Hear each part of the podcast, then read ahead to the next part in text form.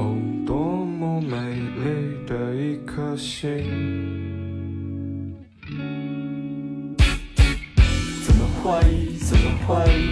就变成了一滩烂泥。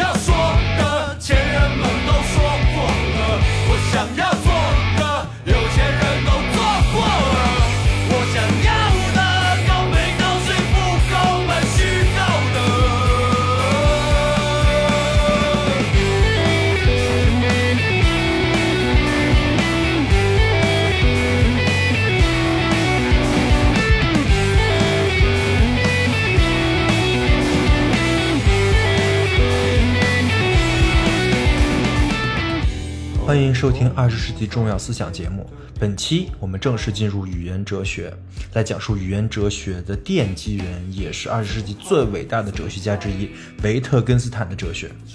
本期从维特根斯坦的生平开始，来讲述他的经历、他的问题意识以及他的第一本著作《逻辑哲学论》的创作始末。在本期中，我们将揭示维特根斯坦对语言、世界、命题和逻辑的思考。以及那个著名的结论：对不可说的保持沉默，究竟意味着什么？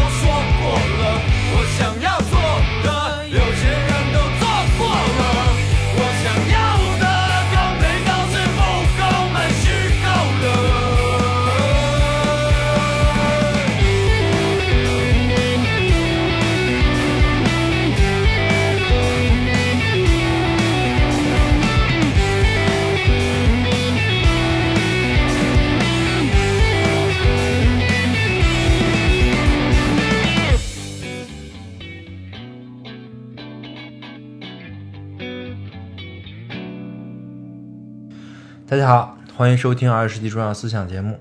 本期正式是语言哲学的第一期啊，前面那个弗雷格罗素算是语言哲学的一个铺垫，算是创始人，对吧？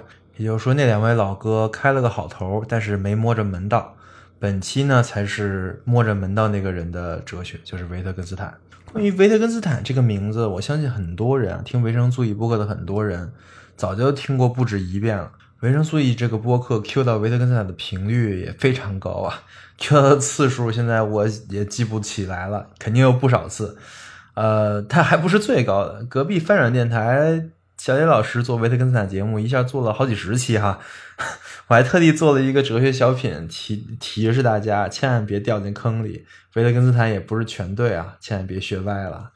因为晚特根其实晚期维特根斯坦的哲学是非常有破坏力的。德兹称之晚期维特根斯坦是哲学的刺客，就是他是试图杀死哲学的那个人啊。啊，总之嘛，我觉得不管是早期还是晚期，凡是维生素 E 的老听众肯定都知道这个人，对吧？而且说不定大部分人还买过他的书。呃，反正也不多，因为正经的著作就两本，一本就是今天要讲的《逻辑哲学论》，一本呢就是翻转电台已经讲完的《哲学研究》。既然是这样，我为什么还要再来讲呢？对吧？不能老讲这陈年旧事儿，对吧？但是其实呢，还是很有价值的，因为它的内容在我看来呢，其实是远远没到穷尽的地步，远远还没说完。这个老哥的思想里面有太多东西可以拿出来讲了。首先，菲特根斯坦的早期哲学跟晚期哲学是完完全全不一样的。但是，虽然他们不一样，但他们有一点一样，就是他们都是一个奠基类的哲学，他们都在一个领域上起到了中流砥柱的作用啊。我在语言哲学的导论那期说了，早期维特根斯坦的哲学直接就导致了，或者说，呃，开启了一个流派叫逻辑实证主义。这个逻辑实证主义里面有好多著名的学术老哥啊，比如什么卡尔纳普啊、史里克呀。当然，后期逻辑实证主义就会转向了另外一个主流的，当前也是很主流的分析哲学流派是逻辑经验主义，代表人物呢就是蒯因。这就是从逻辑哲学论来导出的一派人啊。那晚晚期维特根斯坦的哲学，就是哲学研究呢，他也开启了一派人，开启了日常语言学派，就是英国牛津大学那帮老哥来搞的啊，就照着他这逻辑来研究。代表人物是简·奥斯汀。同时呢，除了这两拨人之外，还有好多人对维特根斯坦进行了很多创造性的解读，比如说克里普克，这个人也是分析哲学后期的一个大 boss 啊。呃，他的哲学就是建立在对维特根斯坦的一个重新诠释上面的，就是呃，我记得是好像在七十年代吧，他他开始重重提维特根斯坦，呃，然后大家就惊了，说我操，这东西他还能这么理解，还能这么读，对吧？然后老哥就出名了。总之，维特根斯坦其实是开创了一个哲学的范式啊。这是绝对是不为过的，没有他啊，就靠弗雷格罗素，那分析哲学估计早就没落了。OK，那我们就开始讲讲维特根斯坦的哲学了。但在开始之前呢，维生素的老三样，对吧？先从生平跟问题意识开始讲起。那我们就从维氏的出生讲起，讲到他写出《逻辑哲学论》这本书的那个年、那个那个时间。那具体呢，就是一八八九年到一九一九年。关于维特根斯坦的生平、生世和他的经历的这些内容啊，我的下面的讲解全部都来自于《维特根斯坦传：天才为之责任》这本书。这本书我早期呢也做过一期导读的节目，所以我是非常建议去读的。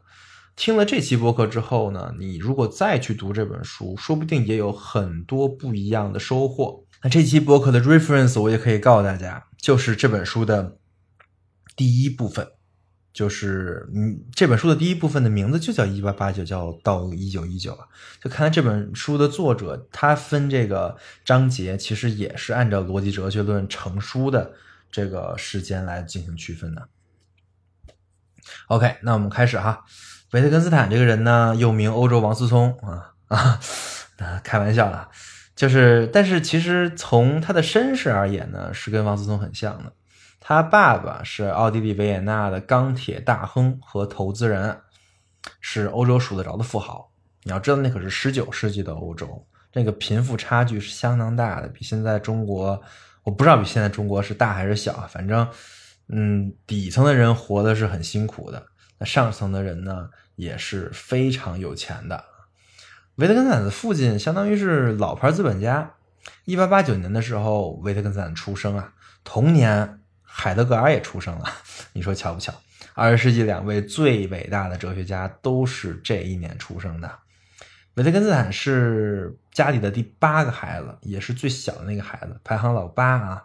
当然，他们家生多少都养得起，所以从小教那维特根斯坦的教育都是那种贵族式的。他的哥哥们也都是名声显赫的，尤其是在音乐上特别有才能。但是维特根斯坦的少年的时候却没展现出什么特别的天赋，上学的成绩也一般啊啊！值得一提的是，他是想他的父亲是想让他继承他父亲的这个子子承父业嘛，所以让他上的是工程师学校，因为他父亲是做钢铁的，对吧？但是维特根斯坦其实对于做工程师其实是没什么兴趣的，这也就解释了他为什么嗯成绩一般啊。但是维特根斯坦在小时候是一个特别听话的孩子。后期他写回忆的时候，也回忆起他回忆起他在小时候那段时间，他觉得很不快乐啊。那是因为他一直相当于戴了一个面具，这个面具就是我是一个听话的人，所以父亲说啥我就说啥，父亲让我干啥呢我就干啥。所以他上这个工程师学校也没什么怨言，当然他只是成绩很差。呃，还有一个值得一说的，就是就是在这所学校有一个比维特根斯坦小两届的学弟，叫做阿道夫·希特勒。我们没有任何记载说他们两个人在这个学校里有任何的交集啊、照面呀，但是也是挺巧的，对吧？从小的时候，维特根斯坦就开始思考哲学了。他思考的第一个问题呢，就是如果撒谎。对自己有利的时候，为什么要说实话呢？对于这个问题的回答，小时候的维特根斯坦就是当然不要说实话了，对吧？所以他才会戴一个面具，做一个听话的孩子啊。但是，也就是对这个问题的回答，使维特根斯坦逐渐意识到了说实话、听从自己内心的想法的重要性。就是在对这个问题中的探索，决定了他未来对于自己事业、自己兴趣的探索。维特根斯坦十九岁的时候来到了曼城，继续学习工程。那时候就开始学习更高级的啦，对吧？上完了中专啊，工程师学校算算算中专是吧？嗯，上完了中专呢，就开始学真正怎么造楼、造东西了。这次在曼城学的是造飞机。造飞机呢，肯定得用得上数学，对吧？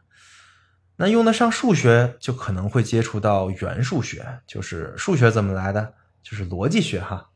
维特根斯坦在那个时候就接触到了罗素的那本书。就是数学原理，同时他也接触到了弗雷格的书，就是算术基础。于是他就碰上了我们在上期说的那个悖论，就是罗素悖论啊。在《数学原理》这本书里，罗素详细的描述了数学悖论，呃，罗素悖论。同时呢，他也给出了一个答案，但是。罗素都知道自己在那本书里，在数学原理那本书里给出的答案，就是类型论的一个推演，是一个很蛇的答案啊。于是他在书里也留了一个引子，说任何看过这本书、对逻辑感兴趣的逻辑学的这些学生们，都可以以自己的视角、以自己的方法为罗素悖论来提出一个解决方案。这维特根斯坦一看，哎，这玩意儿好玩啊，搞这玩意儿就搞入迷了。所以，数学原理就成为了维特根斯坦的逻辑入门起源书。他看了好几周啊，各种苦思冥想，也搞出来了一个规避罗素悖论的方案。于是，他就想给罗素看。他寄给罗素，罗素看了看，感觉这玩意儿写的着实一般。你想啊，他再怎么聪明，之前没经经历过逻逻辑学训练，也没有科班出身。就看了一本书，然后就想在那个范式里给出一道答案，这个太为难人了。所以维特根斯坦想出的当时想出的答案不咋地，也是可以理解的。但他没气馁啊，他就一边学着造飞机，一边继续研究逻辑。这次呢，他研究研究着，就有一些雄心壮志，对于逻辑啊有一个小的写作计划。这回他没找罗素，他直接去找了弗雷格。想找他面谈。那个时候，弗雷格已经老了啊，已经是一个心灰意冷的老人了。看到一个意气风发的年轻人来去找他去聊逻辑，虽然水平一般吧，但是起码有热情，对吧？弗雷格就跟维特根斯坦聊了聊，他说：“你呀，现在这水平还是太 naive，对吧？你要是真有这个。”学逻辑的心呢？我建议你别找我，因为我这已经不干了啊！你直接去找罗素，你在他门下学习。于是维特根斯坦就好好思考了这个问题，最后决定找就找，他怕谁对吧？欧洲王思聪他有什么好怕的？直接买个火车票就去剑桥了。他去当然也没跟罗素打招呼啊，因为也没什么方便的方向可以让他去很容易联系到一个大学教授，所以就直接出现，直接给罗素给整懵了。罗素当时是这么说的：一个陌生的德国人出现了，他几乎不会说英语，但是拒绝用德语交流。他是这么一个人，他曾在夏洛特堡学工程。但在那期间呢，他对数学哲学产生了热情，想来剑桥是想听听我是怎么说的。但是这第一啊，维特根斯坦他不是德国人，他是奥地利人，对吧？这第二啊，维特根斯坦的英语可一点都不差，所以你可以想象当时的维特根斯坦是多么的紧张。但其实你也可以很容易理解，因为要你你也紧张，谁剁谁脚也麻，对吧？你千里迢迢去找一个你完全不认识的教哲学的教授，问他自己到底该不该搞哲学，这也不是一般人能干出来的。这里是对自己极端的诚实，知道自己的热情在什么地方的人才有可能做到的。那这个情况，你说罗素作为老师，你也不好意思说不行，对吧？那正好罗素吧，这个老师他他上的这些课也没什么人听，一共就三个人，一共就仨学生啊。你想正常人谁他妈学这玩意儿，对吧？所以你多了维特根斯坦一个人也不多啊。所以罗素的意思是说，我现在也说不好，那你要有兴趣，你就先来听听课呗。这一说完坏了，罗素是真没想到，就眼前这小哥是真他妈的轴啊！接下来一个月，维维特根斯坦就是罗素的跟屁虫。上课的时候超级认真听，一下课就跟着问问题，然后还跟着罗素回他屋。这一路上就跟罗素说话，讨论上课讲那些玩意儿。但是我上次播客也说了，就这些玩意儿，罗素自己也没搞明白啊。所以这一来二去啊，这可费了脑细胞了。罗素甚至恼羞成怒。他在日记里是这么写的：“我的德国朋友有成为负担的危险。他在课后跟我跟着我回去，争论到晚饭时间，顽固、幼稚、执拗。但是我觉得他不蠢。”这是一九一一年十月十九号的日记。我的德国朋友爱很爱争辩，很烦人。他不肯承认这屋子里确确实实没有一头犀牛。哎，他又回来了。我换衣服的时候，他还在跟我一直争辩。这是一九一一年十一月一号。我的德国工程师啊，我觉得是个笨蛋。他认为经验的东西都是不可认识的。我让他承认屋子里有一头犀牛，但他却一点都不肯。这是一九一一年十一月二日记的这些日日记啊。这可见罗素也有点受不了这小哥。然后呢，也没想仔细打听，因为他还说这是德国朋友，对吧？我觉得这种下课追着老师问问题的学霸，大家可能都见过。但是跟老师回屋的，老师换衣服他还问的，我估计就没什么人见过啊。那这样的人，老师应该啥反应呢？这得看情况。如果说是那种教初中、高中啊，在课堂上或者说在本科里照本宣科那些老师，那。老师一定觉得你烦，对吧？因为你说这玩意儿，你就你就认就行了，你问那么多干嘛呀？所以，如果你上这种课，你千万别学维特根斯坦。但是，如果你在大学里啊，你的老师恰恰是研究那些学术最前沿的东西的时候，那老师是不会觉得你烦的，因为就算觉得你烦，那也是一时的，老师一定会缓过闷儿来。会想到你思考的这些问题也构成了他的问题，他那他绝对会越来越喜欢你啊。那罗素就是这样，他看了维特根斯坦后边的很多的手稿啊、作业呀，他就觉得这小伙子可以，越来越喜欢这小伙子。后来还听说了这小伙子是奥地利人哈，啊，还家里还巨有钱，哎，更喜欢了。就这一学期的课，罗素就认识到了这个小哥。是未来他这一脉哲学的希望啊！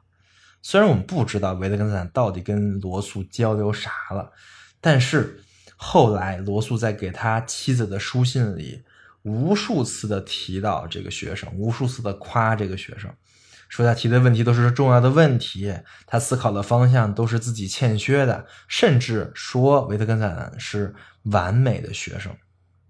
这个其实我就是我认为罗素这一辈子最大的成就了，不是他得那个什么诺贝尔奖啊，啊，就是他看到了维特根斯坦的厉害，就是他在维特根斯坦问他是否自己有哲学天赋的时候，他给出了一个肯定的答案，这点真的是慧眼识英才啊。于是，在一九一二年的时候，维特根斯坦就正式转校了，他转到了。剑桥大学成了圣山医学院的学生，也就是跟我们在凯恩斯那个系列里说的那些人，什么 G.E. 摩尔啊、凯恩斯啊、罗素啊，都成了校友。这个时候，罗素就不觉得维特根斯坦烦了，反而他最欣赏的就是维特根斯坦的轴或者说匠。维氏天天就在罗素家客厅这个来回踱步思考问题啊。而这就再来了一个学期，这罗素跟维特根斯坦的师生关系就有点颠倒了。具体表现呢，就是罗素他自己想写点啥，写点论文什么的，就开始来问一问维特根斯坦的意见，先给他过目啊，先看看他是怎么想的，再决定这论文他是发还是不发，然后再逐渐呀。罗素就不想做哲学，或者说不想做他那套逻辑学了，因为他知道自己做的东西过不去 维特根斯坦那一关。维特根斯坦能立刻给你指出你写这玩意儿它蛇皮在哪儿了，这谁受得了啊？这才短短一年啊，这罗素就寻思，得了，这玩意儿啊，你来吧。这个时候，维特根斯坦的姐姐来看来看望他，罗素就跟他姐姐说，哲学的下一大步。就可能是由你弟弟迈出的了。虽然罗素很喜欢他，但是维特根斯坦这个老哥说话还是太直了，得罪了不少人。而且这种持续的高强度的思考和工作，其实对于维特根斯坦的精神有了很大的影响啊。维特根斯坦一直在说，他思考的不只是真理，而更加是自己的罪。所以，按照现在看来，这个老哥在剑桥的时候，那是妥妥的重度抑郁症。维特根斯坦在剑桥数次想自杀呀，而且神经衰弱，还睡不着觉。但是，因为他没想明白这个哲学问题跟逻辑学问题啊，他也没法死。那个时候就已经印证了。就这本书的那句话了，天才为之责任。他也认识到自己的责任啊，所以一方面想不出来，一方面又不能放弃，那可不就非常的累，非常的头疼，对吧？但其实主要是因为他这路子是错的，你沿着罗素往下想，你可不就歪了吗？都他妈赖罗素，我跟你说。虽然精神状态不太好，但是维特根斯坦在剑桥也交了很多朋友。之前罗素要引荐维特根斯坦进信使会啊，就是那个我专门做过一期小品说那个信使会，维特根斯坦去了一次，再也不去了，估计是真的是受不了那帮小布尔乔亚，对吧？浓重的小布尔乔亚气息的一帮人。但虽然他不是信使会的成员，但是他跟凯恩斯关系很好。凯恩斯是个聪明人啊。聪明人一眼就能看出来谁到底是真聪明人。他凯恩斯在给布鲁斯贝利的朋友写信的时候也写着：“维特根斯坦是个最奇妙的人物，他格外的好，我极愿跟他在一起。”凯恩斯在日后也帮了维特根维特根斯坦非常多呀。你说经济学跟哲学的两大巨头还有这渊源，是不是没想到？所以说明白为什么维生素 E 要把经济学跟哲学一起讲了吧？那最终呢？维特根斯坦还是跟罗素摊牌了，说你那一套真的不行，从头到尾都不太对。你那个类型论说是解决罗素悖论，其实就是一套为了自圆其说搞出来骗人的，不能按照这个路子思考问题啊。这个其实就是要彻底跟老师决裂、分道扬镳的节奏。但是罗素也怂了，说反正我书都出了，对吧？那你要推翻，你来吧。对我反正数学原理这书我都我我都印了不少份了，版税我也我也收了不少了。所以当维特根斯坦向罗素断言说数学原理中的很多的证明是非常有问题的时候，罗素其实就跟他老婆说呀：“幸运的是，现在把这些问题弄对就不是我的工作了。”所以说，你说罗素这老哥是真的混啊。那虽然这个时候维特根斯坦看出了罗素的问题，但不代表他有办法解决这些问题啊。他也没有自己的体系，所以他还是在处于痛苦之中。这而且这个痛苦还增加了。这个痛苦就在于，沿着这条路子走的人，现在开始就只有他自己了。维特维特根斯坦那时候处于极糟的状态，他总是阴沉着，踱来踱去。有人跟他说话的时候，他才如梦方醒。他告诉罗素，这个逻辑这个些东西啊，要把他逼疯了。罗素也趋趋向于赞同。他说：“我认为有这种风险，所以我催他丢开逻辑一段时间，做点去别的，对吧？混嘛，对吧？但是难虽难啊，但维特根斯坦是个天才。”他心里就在这段时间已经逐渐有了谱了，只不过他不能写，因为他对自己的要求非常高。他认为自己不能在没想明白那些非常根本的问题之前写出任何东西，因为这些东西都是让人误导的。所以维特根斯坦就是抱着这样的心态，突然宣布了一个决定，他要去挪威隐居。哈，在这个决定，在我看来，就是站在他那个角度上来说是很能理解的，因为首先他现在需要的是一个完全安静下来思考这些为解决这些难题的气氛。但其次呢，剑桥不能给他这些气氛，因为剑桥是一个典型的小布尔乔亚金字塔，他其实受够了这种小布尔乔亚的气氛，觉得这帮人太他妈虚伪了。但是当时肯定绝大部分人都不理解维特根斯坦做的这个决定。觉得你疯了吧？你你在你才来剑桥两年，你连本科学位你都没拿到，你就要撤了？你还去挪威还隐居啊？这不是有病吗？其实要是我同学，比如说我在上大学的时候，我同学跟我说要去挪威隐居，我觉得这人也有病，对吧？所以罗素也劝他说：“你在哪儿做逻辑不学嘛？你非得去那儿去？”罗素说：“那儿黑啊，是因为挪威嘛，北欧啊，还有可能会有极夜。”维特根斯坦说他恨日光，罗素说那孤独，你没人陪你啊，你一个人一个聪明人都没有。维特根斯坦说跟聪明人说话那是滥用他的心智，他就要去跟不聪明的人说话，这样才能静下心来思考问题。罗素还能说什么？说你他妈疯了吧？那维特根斯坦说，哎。上帝就不需让他神志健全，只需要让他把这些问题想明白就行了。哎，疯了就对了。那罗素还能说啥呢？那那那你就去吧。啊，于是就说啊，行，那你去吧。那你走之前呢，咱先把你现在的工作做到哪一步了？你的逻辑思想到哪了？我们再过一遍，对吧？于是两个人就开始对了一遍。维特根斯坦现在啊，就是没有去挪威之前对于逻辑的看法，可这可以说是维维特根斯坦的早早期思想。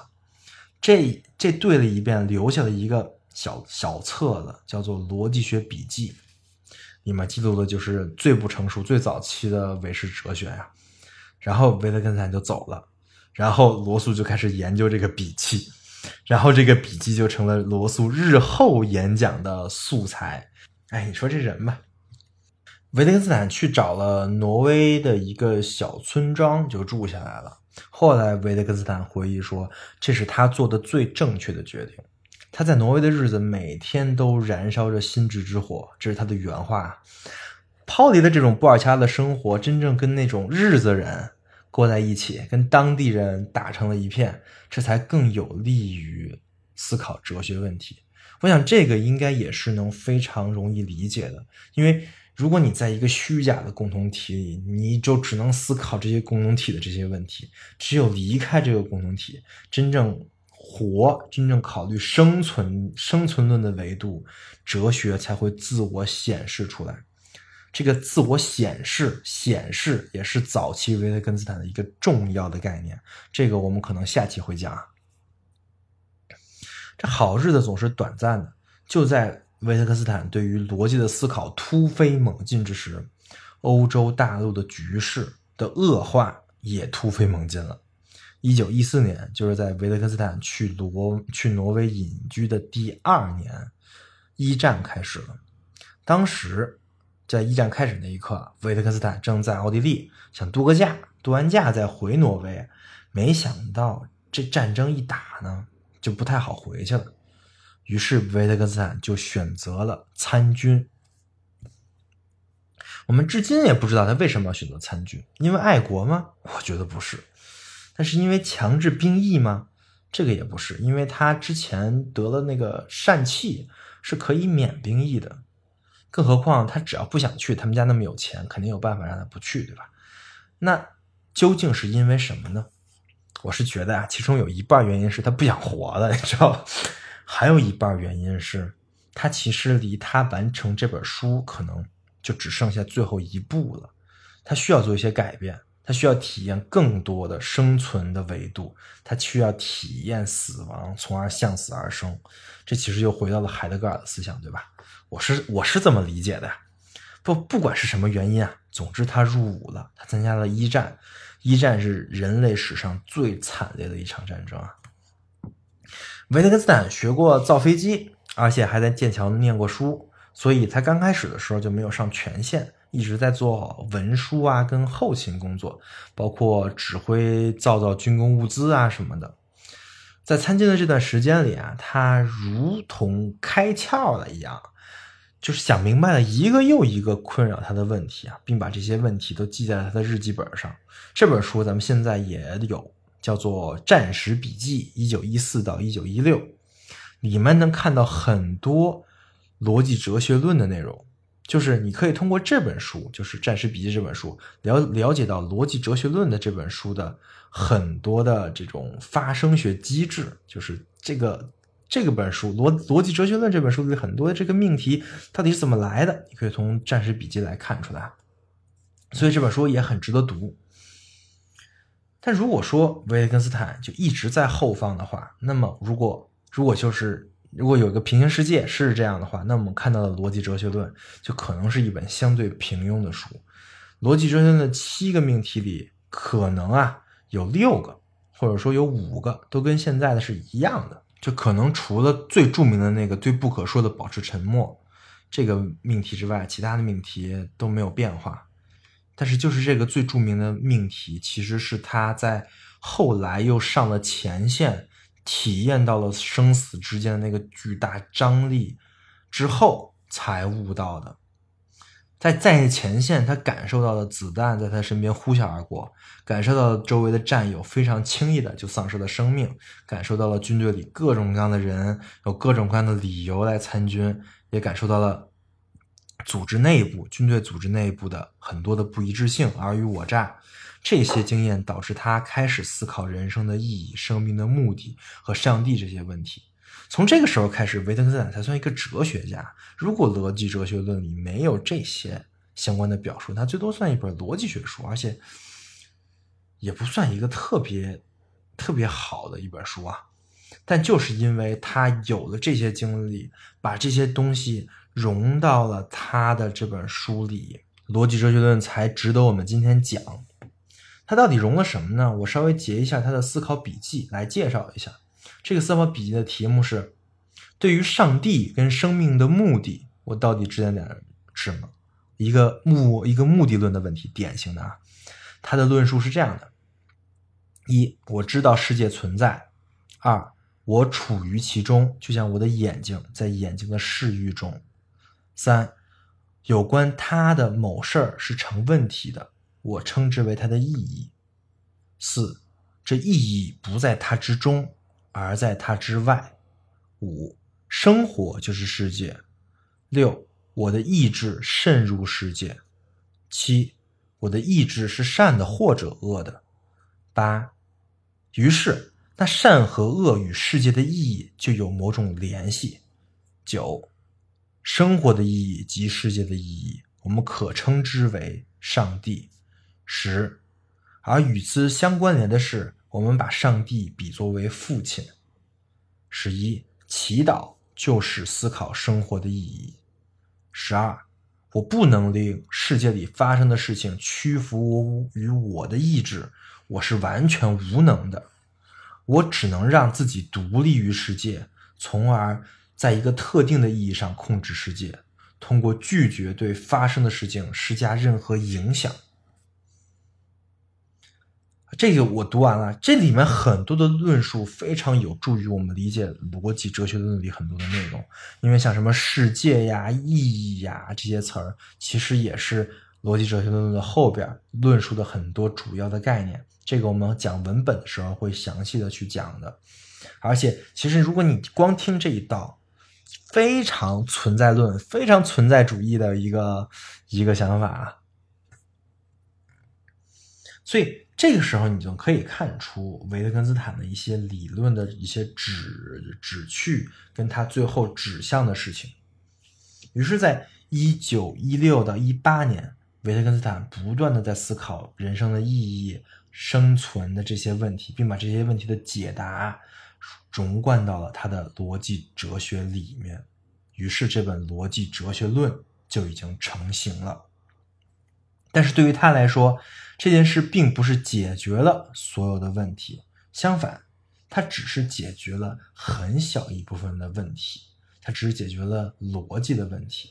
而这本书真正想说明的就是，重要的问题并不是语言或者逻辑可以说明的，语言能说清楚的东西是如此之少。他在这本书的序言里是这么写的：“我认为我传达的思想毋庸置疑是真的，因此问题在本质上已经得到了解决。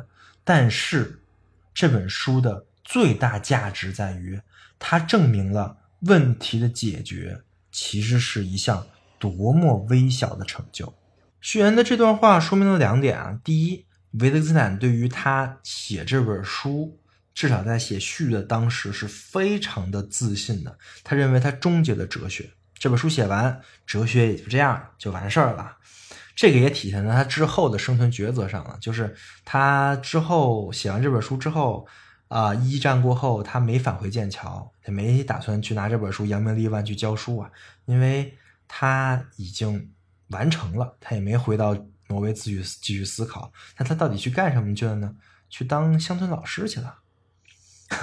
这是因为他他他他觉得他工作已经做完了，对于哲学来说没有什么事儿再要可以去说的了，那我还不如去干点实事儿，对吧？所以去当老师去了。这是第一点。第二点啊，就是在这个序言里有一点非常重要，就是他认为他想表达的重要的伦理学呀、生存论啊这些问题，他没法表达。他的回答是：这些问题不可说，没有办法用语言表达，语言没办法解决这些问题，或者说回答这些问题，所以他才说，他的这本书只是解决了很少一部分问题，是一个非常小的一个成就。OK，那讲到这儿，我们终于可以进入《逻辑哲学论》这本书的文本的环节了。这到底别人，这到底是一本什么样的书？能让维特根斯坦认为他解决的所有问题，那我们就来导读一下这本书。如果用一句话来概括《逻辑哲学论》这本书讲述的是什么内容，我就会选择这句话：这本书其实是在探究一个问题，这个问题叫做“言之有物的极限在哪儿”。再我再我再说一遍啊，“言之有物的极限在哪儿”？什么意思呢？就是日常我们都会说，你说话得言之有物啊啊！那其实的这个这这这句话辩证法一下，就是在说你其实现在说说的话言之无物啊，就是你啥都没说。那这个有物跟无物的区别在哪呢？怎么就算言之有物？怎么就算言之无物了呢？这个话说到哪里就不就不能言之有物了呢？这就是维特根斯坦的问题意识，这个我们日常生活经常见，对吧？很可能你会感觉很多人说话呀、写东西啊、跟他交流啊，很空，说了半天啥都没说，你会管它叫言之无物或者叫废话，对吧？但这东西其实是很难判断的。现在很火的那个废话学，就是在反思这个现象而产生的一个。互联网的梗，对吧？它之所以火，就是因为这个问题我们也有，是我们日常能碰到的问题意识。所以从这个角度上来说，我们跟早期的维特根斯坦是有非常相同的这个伦理旨趣的。我举个例子啊，比如说我群里有一个朋友，他做了一个 Telegram 频道，他分享了自己的一些看法。有一次我看他在频道里发了这么一段话，他是这么说的。在我们还不知道什么是幸福的时候，我们就可以开始希望自己、我们的家人可以获得幸福。这其实是把幸福等同于所有值得拥有的东西，但是对于我们具体应该如何生活，帮助并不大。类似的，我们说要支持女性保护自身权利的时候，就是女就是女权啊，这句话本身。也并没有说明你支持的东西到底具体是什么，它只是一种表达立场的姿态，它非常的常见。但是作为一个真正想要推动改变的人来说，这种姿态只是表面上的抽象的姿态，而做事永远都是具体的。这段话在我看来，我先不分析他写的好不好，他至少区别的一个东西就是抽象跟具体，或者在里面说是一种姿态，还是真正干事儿啊？如果这段话我们用早期维特根斯坦的体系解读，它其实就是在说，你在说幸福啊，在说女权啊这些内容的时候，你是言之无物的，你没有在说一个真正的东西，对吧？但是如果你真正谈到具体的这些做事情的时候，才是言之有物的，你的话里指向了什么东西，这个东西是有它的内核的。OK，那我举这个例子，并不是想对这段话的正确与否进行一个评论啊，我只是想说，我们其实很多的情况，很普遍的，就是这么思考问题的，这也是一个正常人、一般人经常有的一个思考问题的视角，就是你在说什么东西是言之有物的，有什么东西是言之无物的，通过这个判断你的话语的意义。如果你也有你也有这样类似的想法，或者说也在这么干过，在日常语言里也是这么去跟人说话的，那么下面内容一定要好好听，因为《逻辑哲学论》这本书就是把这个逻辑推到了极致，推到了最极限的那本书。它这真正能告诉你哪块是有物，哪块是无物啊？那我们再具体的来分析一下这段话语啊，所谓的言之有物。其实是一个语言和指称的关系，在一般人理解之下，或者说包括在弗雷格跟罗素这些早期分析哲学家的理解之下，这个语言的背后是有一个物，就是一个实体的。也就是说，每个词儿、每个名词的背后都有一个东西跟这个名词是对应的。那么这个问题就简单了，你说的句子背后有这么一个东西的，叫言，叫言之有物，对吧？背后没有这么一个玩意儿的，叫言之无物。这个其实也是罗素的逻辑原子主义的基本假设呀。但是维特根斯坦其实推翻了这个假设，这也是他跟罗素的一个很大的分歧点啊。他有一个最新的，也是更全面的视角来看待这个言之有物。逻辑哲学的论的命题一是世界是所有实际的情况。也就是说，在他看来，所谓的言之有物，它的背后不是一个物，而是一个事实，是一个情况，是事件。言之有物就得拓展成了言之有事。这个其实是很重要的，是非常大的一个突破。这个我们在之前做 special 节目的时候也说了，这一举把维特根斯坦的哲学提高了后，提高到后观念论水平。如果真的是言之有物的话，那其实他就跟罗素啊这些人水平差不多啊。所以我也说，罗维特根斯坦的这个这套这本书是终极版的逻辑原子主义。虽然它继承了语言背后有一个玩意儿。这么一个一一对应的关系，但是他把这个关系推到了极致，最终我们能达到什么程度？他在这本书就是在推理这个事儿。OK，这书到底在讲什么？我大概来概括了一下。那我们现在来做一个总结吧。我们把命题一到七这本书的主要的这个结构、主要命题，我们念一遍啊。命题一：世界。就是所有实际的情况。命题二，存在的东西，事实是事态的存在。命题三，事实的逻辑图像就是思想。命题四，思想就是有意义的句子，句子整体就是语言。命题五，句子是基本命题的真值函数。命题六，真值函数有一般形式。那这个一般形式是个公式，我就不念了。命题七，对不可说的要保持沉默。这七个命题就是逻辑哲学论的整体框架。其中第六个就是，呃，那个那个公式有一个核心叫 n 算子啊。那个那个我既然念不了就算了，我先不解释。那么我们来分析一下这七个命题。这七个命题是有规律的，其中第一个命题跟第二个命题说的是世界跟存在，对吧？认知是啥玩意儿？听过维生素 E 前面的内容的同学一定知道啊，这东西叫做本体论。我在讨论世界是什么呀，存在是什么呀，这种东西，这都是本体论的命题，对吧？OK，那命题三是事实的逻辑图像是思想，哎，讨论开始讨论思想和逻辑了啊，这叫啥？认识论。康德、黑格尔就研究这玩意儿，对吧？到了命题四不太一样了啊，命题四，思想是有意义的句子。思想是有意义的句子，知道什么东西？知道二十世纪的哲学的内容，就是我们想讲的这个内容，语言哲学的内容了。就是从三到四是一个跨越，是从观念，是从认识论过渡到了语言哲学。而命题五跟命题六其实都是语言的命题，是关于语言哲学内部的推理跟论述。当然，问命题五跟六也是全书分析哲学味道最强的内容啊，就是里面很多的公式，有很多的算算法。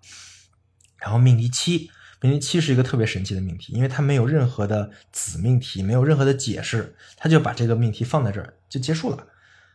这是全书的最后一句话，就是对不可说的需要保持沉默。这句话的厉害在于啊，这句话为什么这么有名？因为它直接从语言哲学击穿了认识论，击穿了本体论，就是把语言哲学跟本体论短路了。这句话其实是一个本体论的描述啊，它回到了本体论，但是是从语言节哲学的维度回到了本体论的。这句话的内涵太丰富了，而且直接做了一个辩证法式的结论，对吧？对不可说的。要保持沉默，所以这句话成为了维特根斯坦一生最著名的一句话。当然，他的后期哲学，就是那本《哲学研究》，也是一本很厉害的书，甚至可能成就比《逻辑哲学论》要高。但是，一提起维特根斯坦，大部分人先想起的一句话就是对不可说的保持沉默。我们摆出的这七个命题，目的是想告诉大家，这是。这本书的逻辑脉络是很清楚的，但是这本书的逻辑脉络又是不一样的。按道理来说，书应该从前往后读，对吧？而且写书的人也应该是从后从前往后写，一篇一篇写，对吧？但是这本书不是这样的，这本书一定是先有后边，就是第五章跟第六章的内容，再有前面，后边。是前面的基础，所有的前面一二三四这四个命题的内容都是站在后面两章的基础上写的，这个太重要了。因为如果是从前往后写，先写本体论，那那那那这玩意儿就很蛇皮。因为古希腊哲学家就是这么写的，对吧？先告诉你世界是水做的，那所以万物都是流转的，万物是生生不息的，万物在变化。为什么呢？因为世界是水做的啊，这就没什么意思啊。但是如果先有语言哲学的这些奠基，再往后去猜测本体论，进一步去推认识论跟本体论的话，这个就非常高明了，因为这就不是独断论了。所以这每一步都是有推理的。所以这本书你就得这么理解：前面的一跟四，命题一到命题四讲本体论、认识论的内容，都是从后面推理推理出来的。就是说。我虽然说，我虽然说了本体论跟认认识论，我把这个放在前面了，但是我其实只说了本体论跟认识论和什么命题是相关的，我只说了一个相关性。真正的本体论得到我讨论完了语言哲学，语言哲学已经说完了之后，本体论自动的就显现出来了，所以。如果我们现在要读命题一跟命题四，我们就需要找一个相关的一个联系，就是你会看到很多的术语啊，什么世界、事实、事物、对象、事态，什么逻辑图画、思想意义命题这些，这些术语其实是以一个有阶次的一个逻辑链，是通过什么是什么，什么是什么，这些术语就连起来了，这些术语。的这些联系最终导向的就是语言逻辑，也就是说，通过这些词汇，维特根斯坦把这个世界构成了一个逻辑的图景。那理解了这一点，我们再想去看命题一到四就很简单了。那就试着用刚才的方法来理解一下。首先，命题一，世界就是所有实际的情况，世界是实际情况啊。命题二，存在的东西，事实是事态的存在。那么就构建了这么一个逻辑链：世界、事实、事态。世界是事实构成的，事事实又是事态构成的。那事态是啥呢？命题二点一告诉我们的事态是啥？事态是对象的连接。命题二点一非常重要，重要的点就在于维特根斯坦用了一个非常结构主义的逻辑来思考这个本体论。事态不是对象，对吧？事态是对象的连接，也就是说，事态是对象跟对象间的关系。这个关系才是事态。再进一步，命题二点零一二三啊，我们对对象的知识来自于知道它在事态中的所有可能性。这其实跟我们一般的想法跟认识是相反的。我们可能通常会认为啊，会先有一个东西，然后呢和另外一个东西，我们才能讨论这个东西跟另外一个东西的关系，对吧？但维特根斯坦这里。他说的核心就是事情不是你想的那样的，这个事情不是先有一个东西我们在讨论它的关系，而是先有事态我们才有这个对象，是事态建构的对象。命题二点零一二一是这么说的：如果能在事态的连接中思考对象，那么我们就不能在连接之外思考对象。就是这个意思，就是它的逻辑关系是先有事态，才有对象，先有那个关系，我们才通过这个关系来定义出对象。那在维特根斯坦这里，所谓的对象到底是什么呢？你可以想象成啊，对象啊，就是一个占位符，占逻辑空间的位置的。这个来自于命题二点零一三，原话是这样的。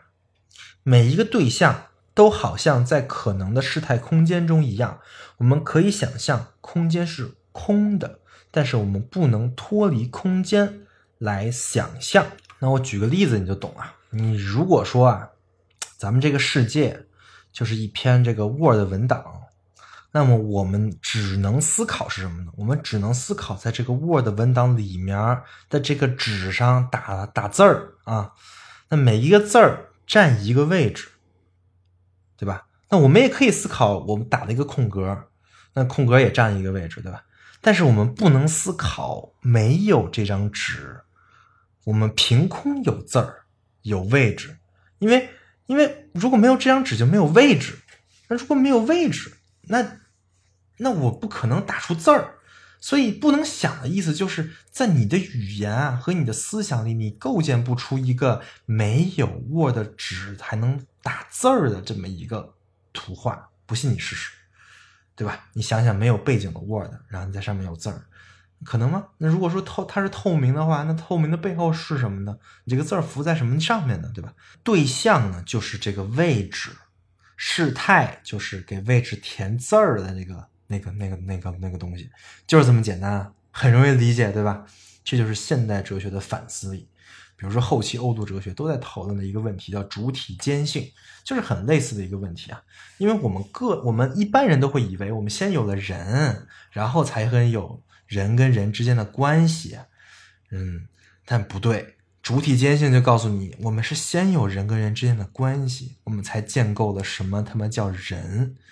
被有这个关系的这个这个这个这个主体这个对象才被命名为人，所以如果你不不懂这些玩意儿，那后期结构主义的这些观念啊，包括现象学跟解释学呀、意识形态这些理论啊，你可能都不能理解。这都这都这都是通的。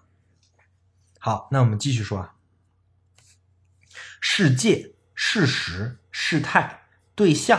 这几个术语，我想我们刚才已经都解释清楚了啊。那么我们再用二点零二一里的话来概括一下原文啊。对象是世界的机体，这个话怎么理解？就像是每个空间都是 Word 的这个这个这个这个基础，这张纸的一块儿是一样的，对吧？所以这个空间就是这个对象，那这个对象一定是简单的。什么什么意思？就是这个空间啊，就是你每打一个字儿空个格，这个字儿啊，它不能再拆分了。你不能说一个空间里再打出两个字儿来啊。这个一个对象就是一个最小的世界啊。但是这里其实就是 逻辑原子主义的这个这个面貌就显示出来了。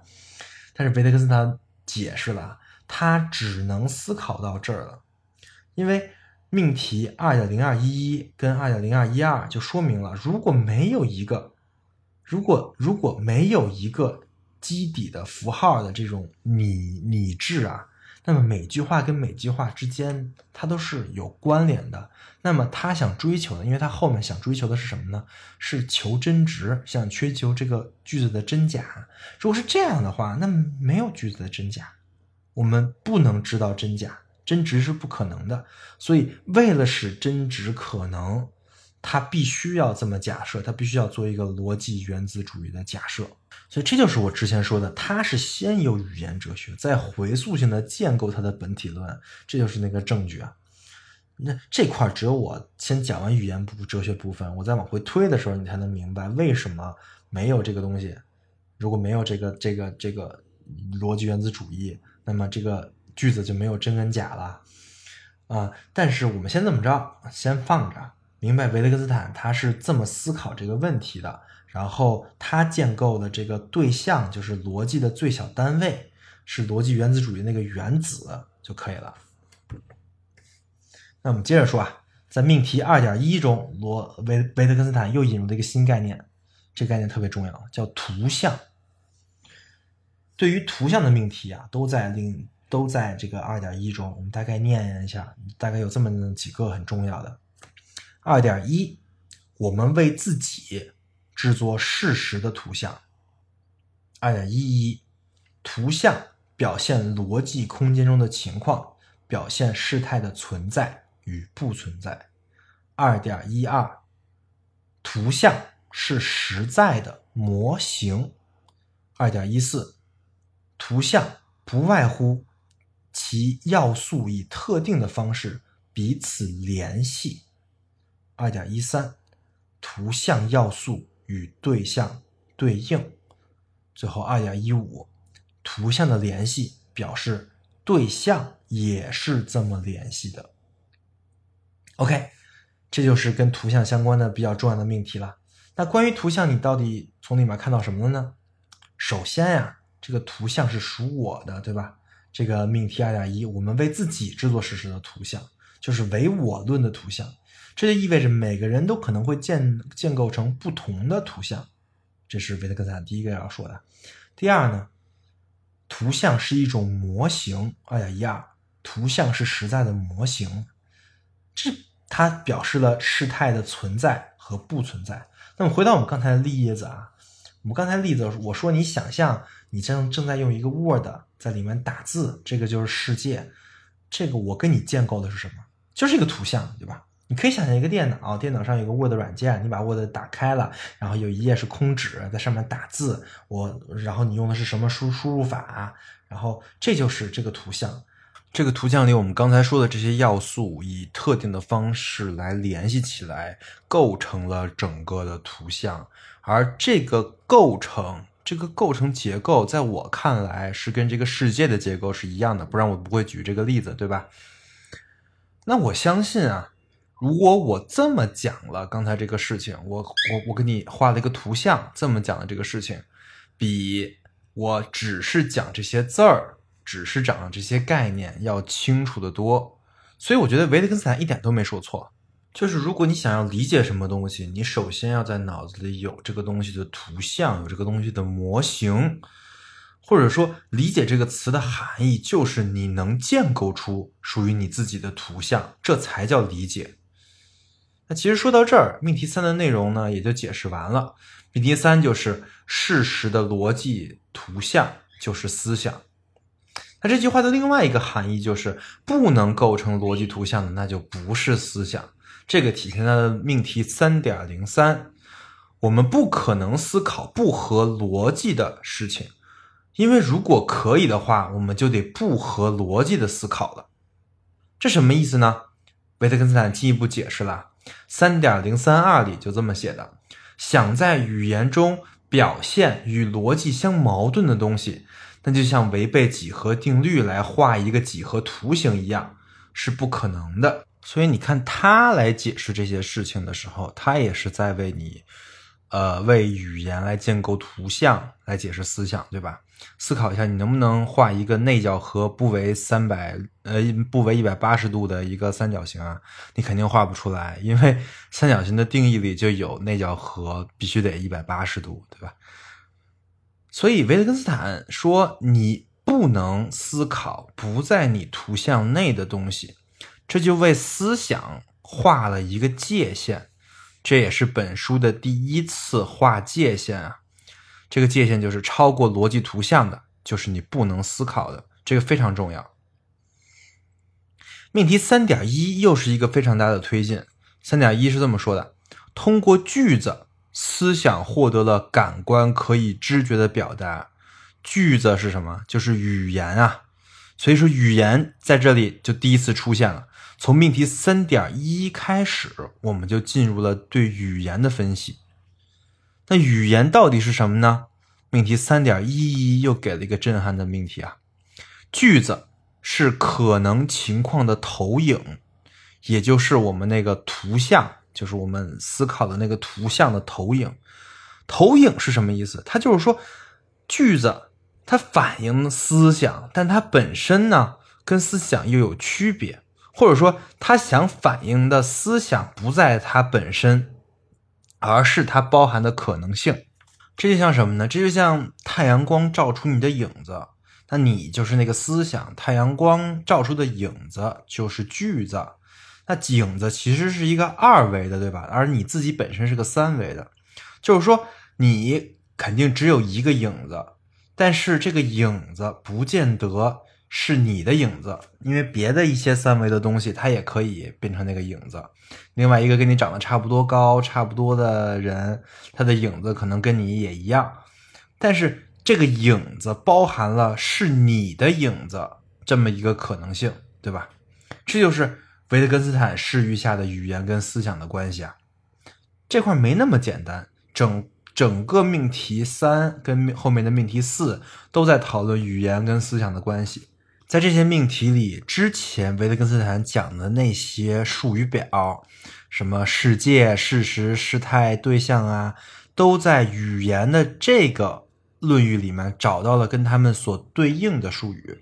这个很好理解吧？因为我们刚才讲的那些东西都是思想，对吧？那句子是思想的投影，那么思想的内容肯定也要沉到句子这个层面上。那么它怎么沉呢？比如说“事实”这个词，我们刚才讲过啊，“事实”这个词在句子里就对应了句子记号；“事态”呢，“事态”就对应了符号；而“对象”对应了名称，也就是指称。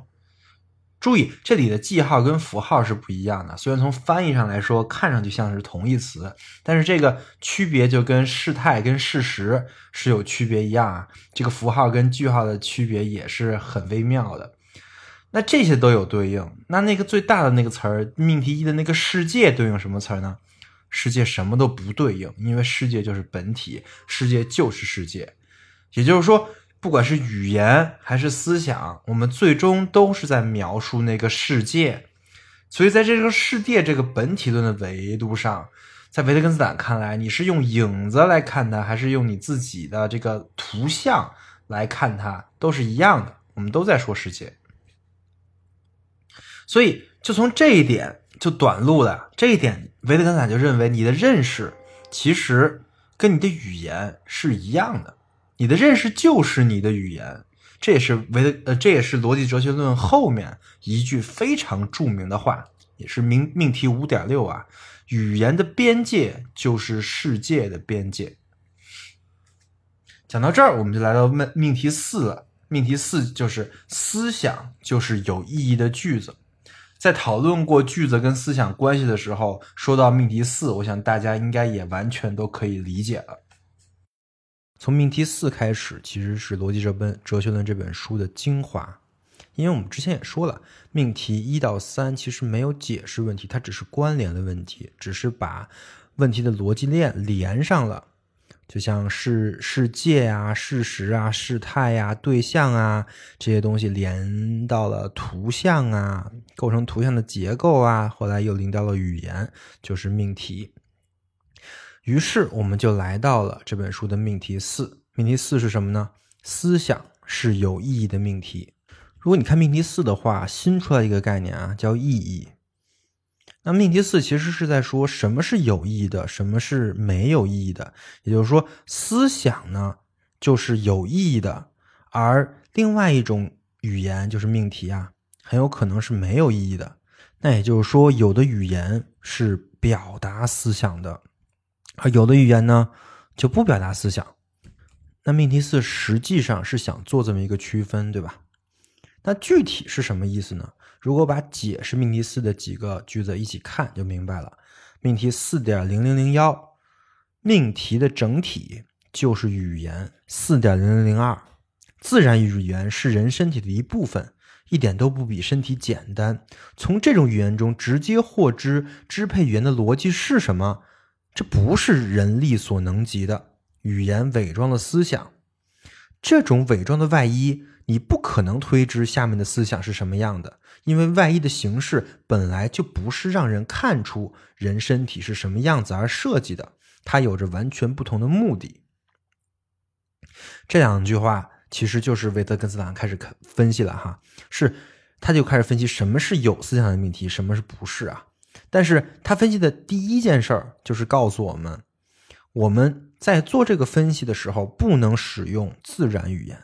就是我们日常说话的那个语言，因为日常说话的语言它不是用来表达思想的，它有各种各样的目的，它可能有一小部分目的是用来表达思想，但是它还有其他的目的，里面有很多的约定俗成，里面的陷阱太多了，所以如果你使用日日常语言来言谈思想跟逻辑的话，你就是没有办法说清楚的。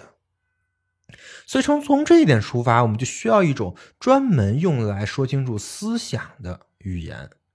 这种语言是从自然语言中来的，但又不是自然语言。这个东西就是逻辑，其实也就是在维特根斯坦看来，弗雷格跟罗素他们所做的工作。那哲学是什么呢？就隐藏在这个逻辑之中。命题四点零零三，维特根斯坦直指。哲学问题的本质，他说，关于哲学主题的大部分命题不是假的，而是无意义的。我们不能回答这些问题，而这些问题之所以被提出来，就是因为我们没理清楚语言的逻辑。比如，比如善与美相比是否更加统一这样的问题。所以毫不奇怪，最深刻的哲学问题其实。根本不是问题。这三个命题，命题四点零零一到零零三，就是对命题四的全部解释了。其实命题四，在我看来啊，是早期维特根斯坦错误的起点。从命题一到三，我都没觉得有啥问题啊，或者说前面的错误呢，其实是因为命题四，就是到了这里，他没想清楚的地方出来了。他认为啊，语言是一个二分的。语言的背后有个东西叫思想，对吧？而有的语言呢就能表达思想，有的语言就没表达思想，所以他这边有一个表象跟本质的二分呐。也就是说，他认为语言是一种表象，思想才是本质，而自然语言呢，就是我们日常说话的语言是没有办法呈现思想，或者说没有办法完全的说明白思想的，所以。自然语言要被抛弃，语言不重要，重要的是那个思想，对吧？是本质那个内核。这个其实也是我们一般人看事情的逻辑啊，就所谓的透过现象看本质嘛。马克思主义原理也是这么教的，对吧？但问题是这件事情本身就很有问题。当然，后期维特根斯坦是意识到了这个错误的严重性的，而且如果说你是拉康主义者，或者说黑格尔主义者，我们都知道，所谓的表象跟本质的二分就是虚伪的呀。本质其实是表象的表象。这句话特别有意思。为什么本质是表象的表象呢？这是因为本质只是你以为的本质，或者说是有一个表象，这个表象让你以为背后有个本质的那个本质。这块你可能听不懂啊，听不懂没关系。结构主义的那一期，我会再详细的讲表象跟本质的问题。但是你得首先有一个基本的反思，就是表象跟本质的关系，并不是透过现象看本质那么简单就行了。所以说，如果你这么区分语言跟思想，认为思想才是语言的本质，这个问题其实是很危险的。当然，这也是维特根斯坦的逻辑哲学论做的一个很重要的贡献。他的贡献就在于揭示了这种危险。所以，我们还是按照他的思路继续往下走啊。如果说把语言跟思想分开的话，那么如果自然语言不能说清楚思想的话，那怎么办呢？刚才说了，肯定是按要按照弗雷格跟罗素的思路来继续构造一个逻辑语言，通过这个来理清思想。所以说，维特根斯坦也是按照这个路子开始了他对逻辑语言的构造之旅。命题四点零一。句子是实在的图像，以我们思考的方式看，它是实在的模型。模型这个词儿在命题二里就出现过，命题二点一二就是图像是实在的模型。哎，那这就连上了，对吧？这里的逻辑链就是句子、图像、模型这三个东西都在形容实在。那实在是什么呢？我们之前也说过，命题二点零六，事态的存在和不存在。就是实在，这其实就是上一期内容了，包括事实、事态、对象。其实我上一期都讲过，这里我就不再讲了。那我把上一期举的例子我再拿出来吧，我再丰富一下。上一期我们举了这么个例子：想象你正在一个 Word 里面打字儿，可以想象成一个电脑啊，电脑上有个 Word 软件，你在一页空纸上打字儿，这就是一个模型，对吧？这就是我们刚才说的一个模型。那我们把这个模型二维化和静态化，就变成了一个图像。就相当于你把什么电脑什么都不管，就看一个 Word，你就把这 Word 全屏，那不就变成了一个图像了？就是只有 Word 一张纸的图像。而我描述这个图像用的语言呢是句子，对吧？而我描述的这个图像是想说明，因为我我在之前举这个例子，其实是想说明世界你可以就这么理解，这就是实在。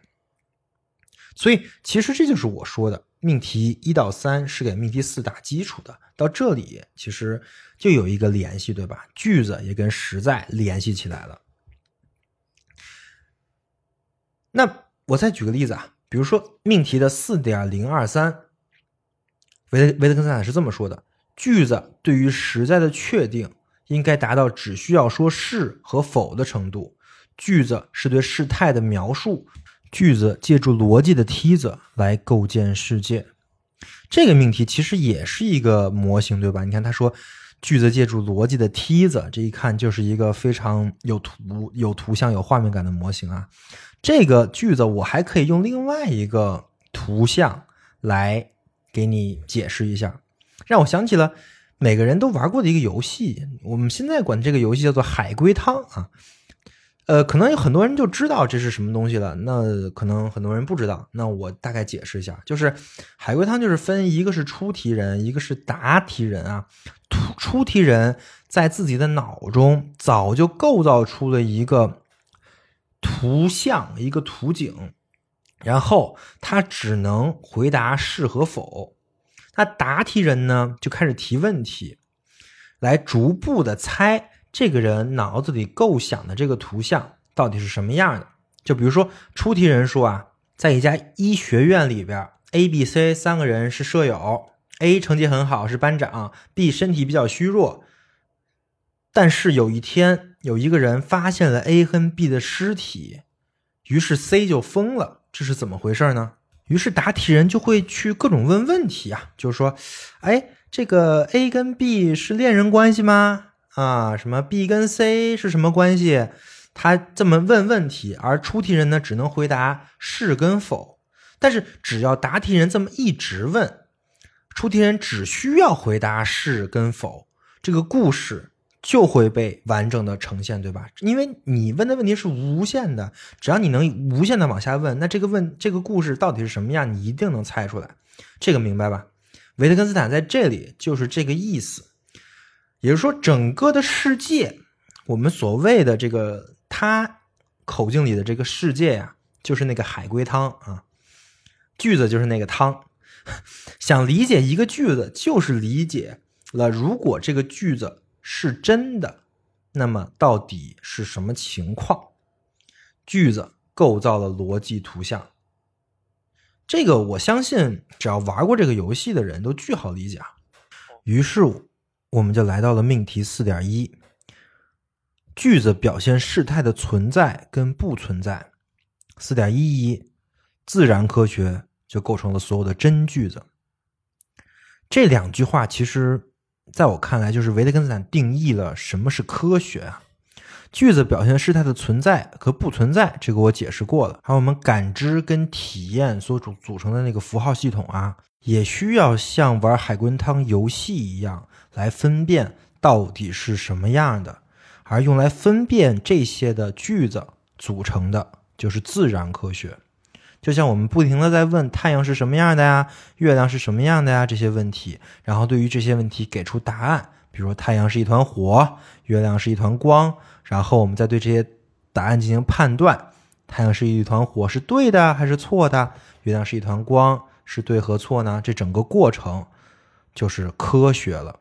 也就是说，科学就是一种海龟汤解密活动啊。那随着我们对事物的认识的不断深入，总有一天我们会把所有的问题都会给出一个正确或者错误的答案。那那个时候，整个世界的图景就完整的呈现在人类面前了。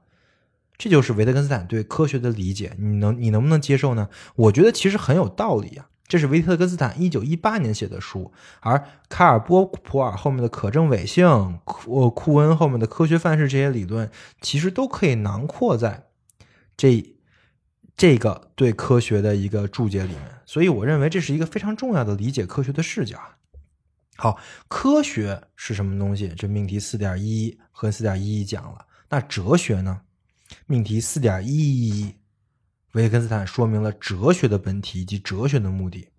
他说，哲学不属于自然科学，哲学的目的是在逻辑上澄清思想。哲学不产出哲学命题，或者说哲学语言，而应该澄清命题。没有哲学，思想就是混乱和模糊的。哲学限定了自然科学的范围，哲学为可以思考的东西划定界限。从而为不可思考的东西划定界限，通过清楚的展现哪些可以说，来表明哪些不能说。这段就是命题四点一一呀，其实就是这本书的核心论点。所以说，其实命题四就是这本书最精华的一个命题啊。我再解释一下是什么意思。我们刚才构造了科学的意义跟目的，对吧？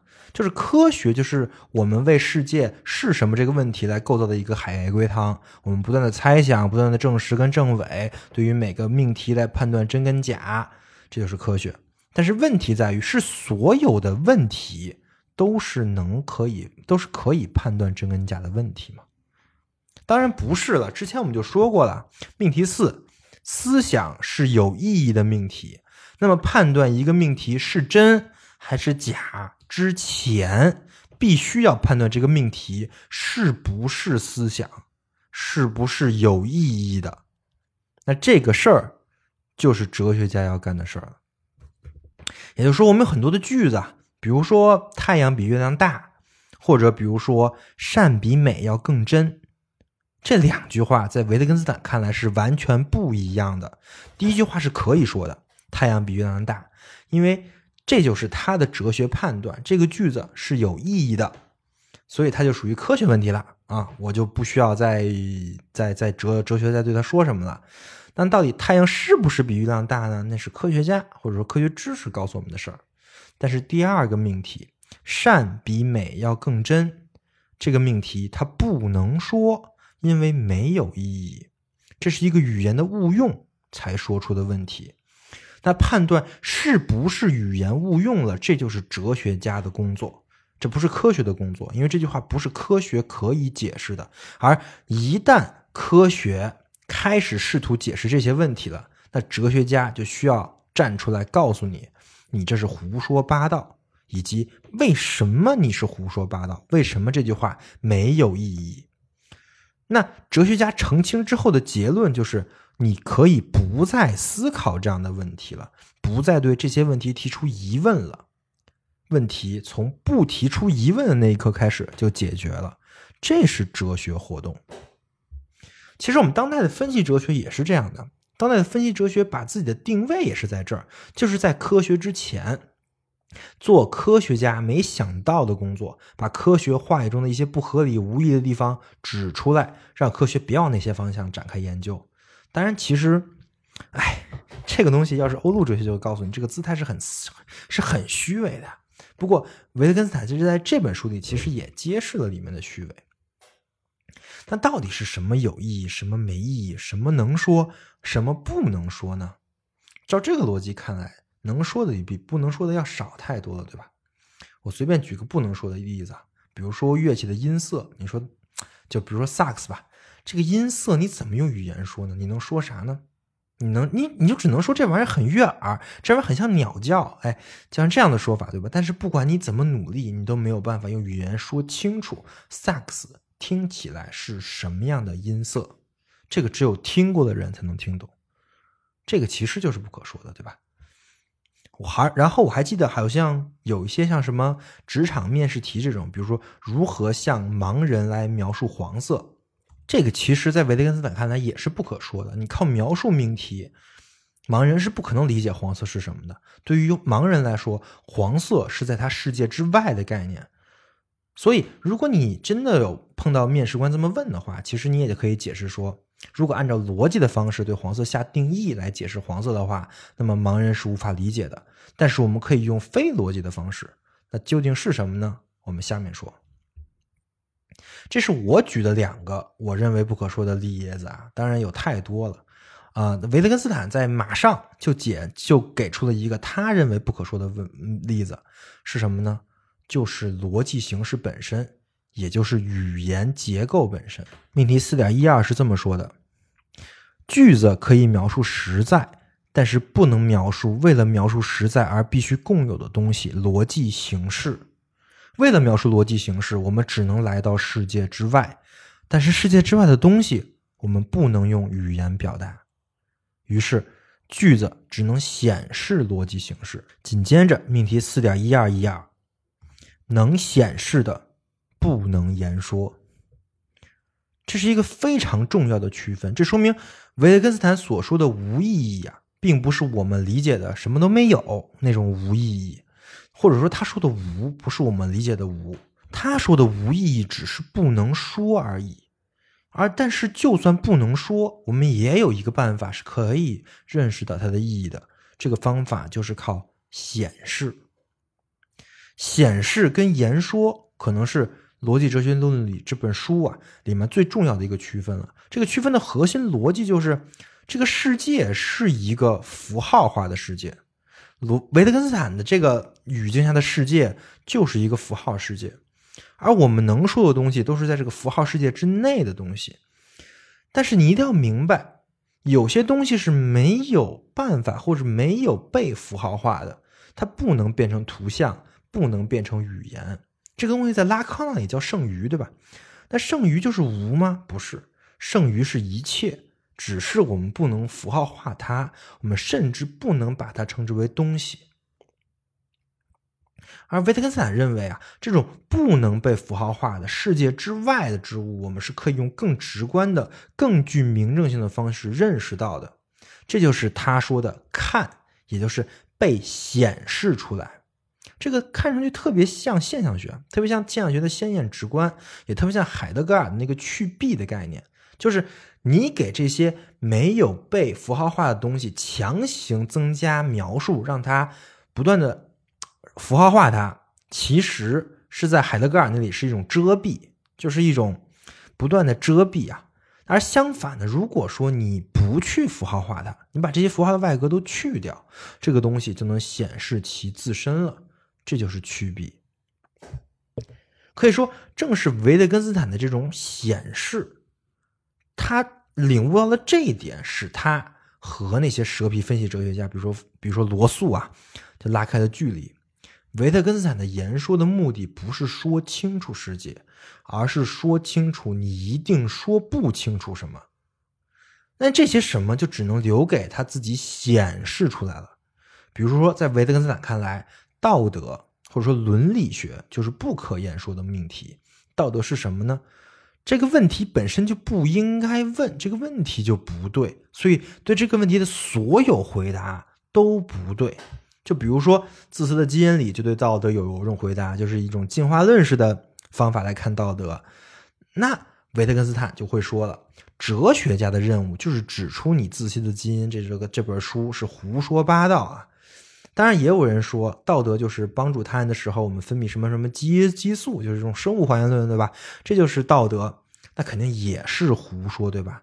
那道德是什么呢？道德就是不是刚才那些胡说的玩意儿，把那些胡说八道扔扔了之后，剩下的那个东西，他不能说，但是他显示了他自己，你能感受到他的在场。我想这个解释已经非常清楚的说明了显示和言说的区别了。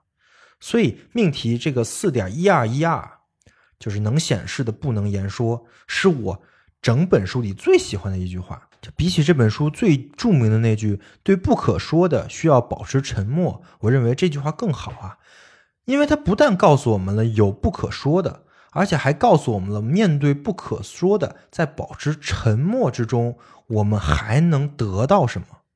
当然，这个所谓的显示，也就是看，也是作为维特根斯坦的核心思想延续到了后期他的哲学里面，这是非常有意思的，可以说。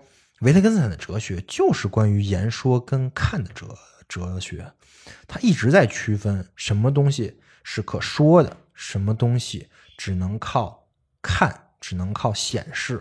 这个我们在讲到他后期的时候再说啊。OK，到这儿我们就算明白了思想的边界跟哲学家的任务。那么接下来，维特根斯坦作为哲学家就要完成他的任务了。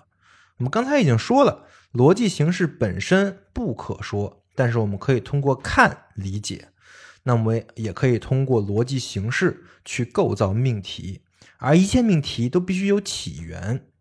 这个起源，维特根斯坦称之为基本命题，或者按照罗兹原子主义的话说，就是罗素那套话说，就是原子命题。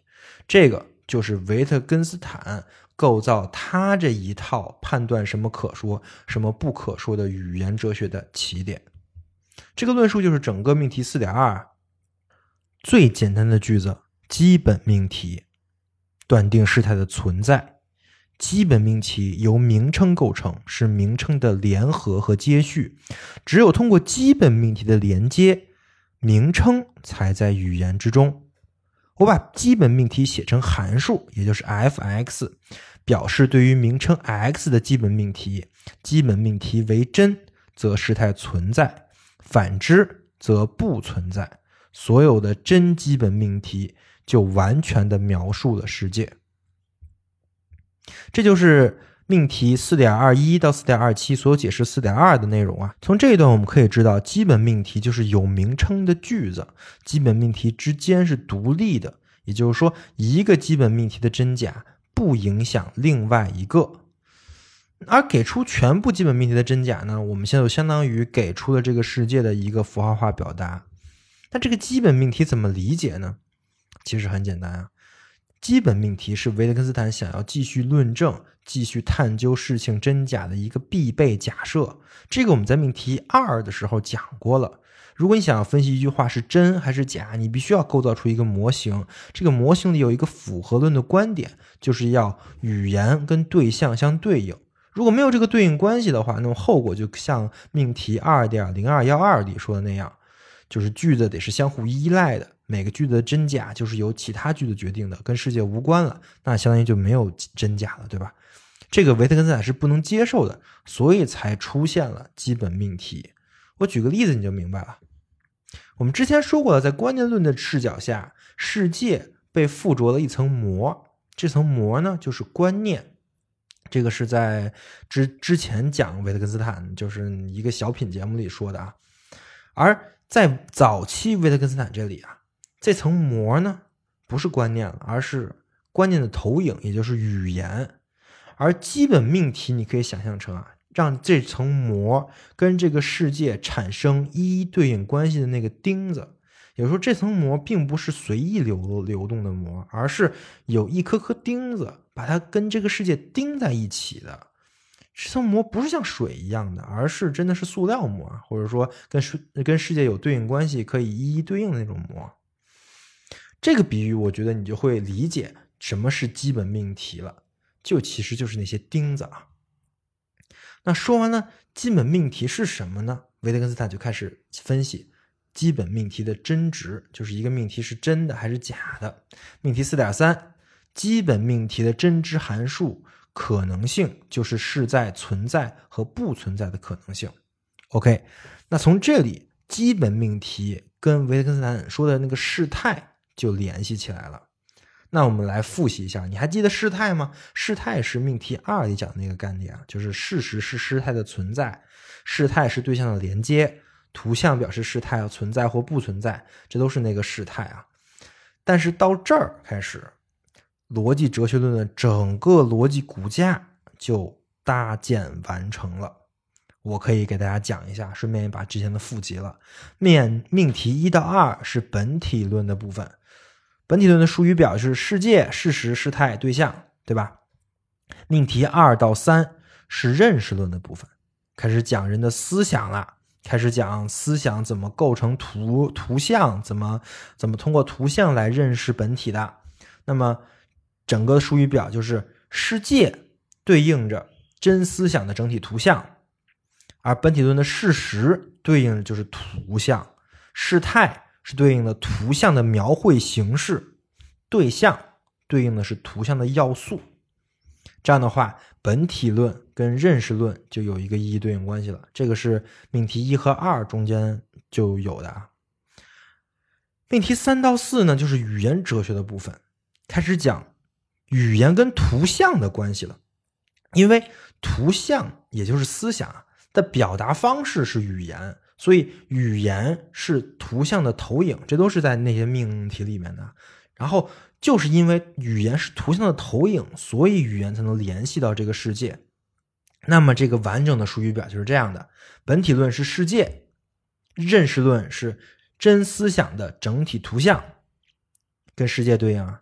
而语言哲学里面呢，就是语言整体。本体论的事实的那个概念，认识论里对对应的是图像，而在语言哲学里对应的是句子记号。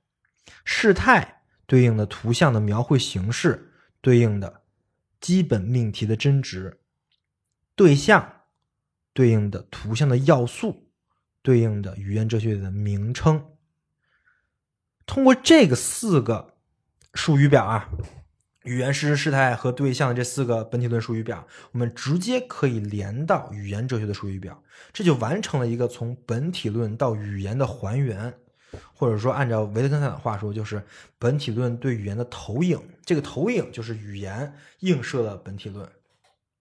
这个投影说明了我们可以通过以语言分析的形式来认识到本体，当然也有认识不到的。而认识不到的，不是说本体有这个东西，我们意识不到，或者说我们说不出来，不是，恰恰相反，这个含义就是这个这个含义反而是语言没有的东西，那么你就不要再去思考那个本体了。这就是维特根斯坦所说的在世界之外，也就是说，在世界之内的所有东西都可以投影到语言里边，而投影不到的东西就是世界之外的东西。那什么东西不在语言里呢？这个就得看基本命题了。如果说世界可以还原成事态，那事态是基本命题的真值的话，那么我们只需要想明白基本命题和真值函数，那么一切的钥匙也就找到了。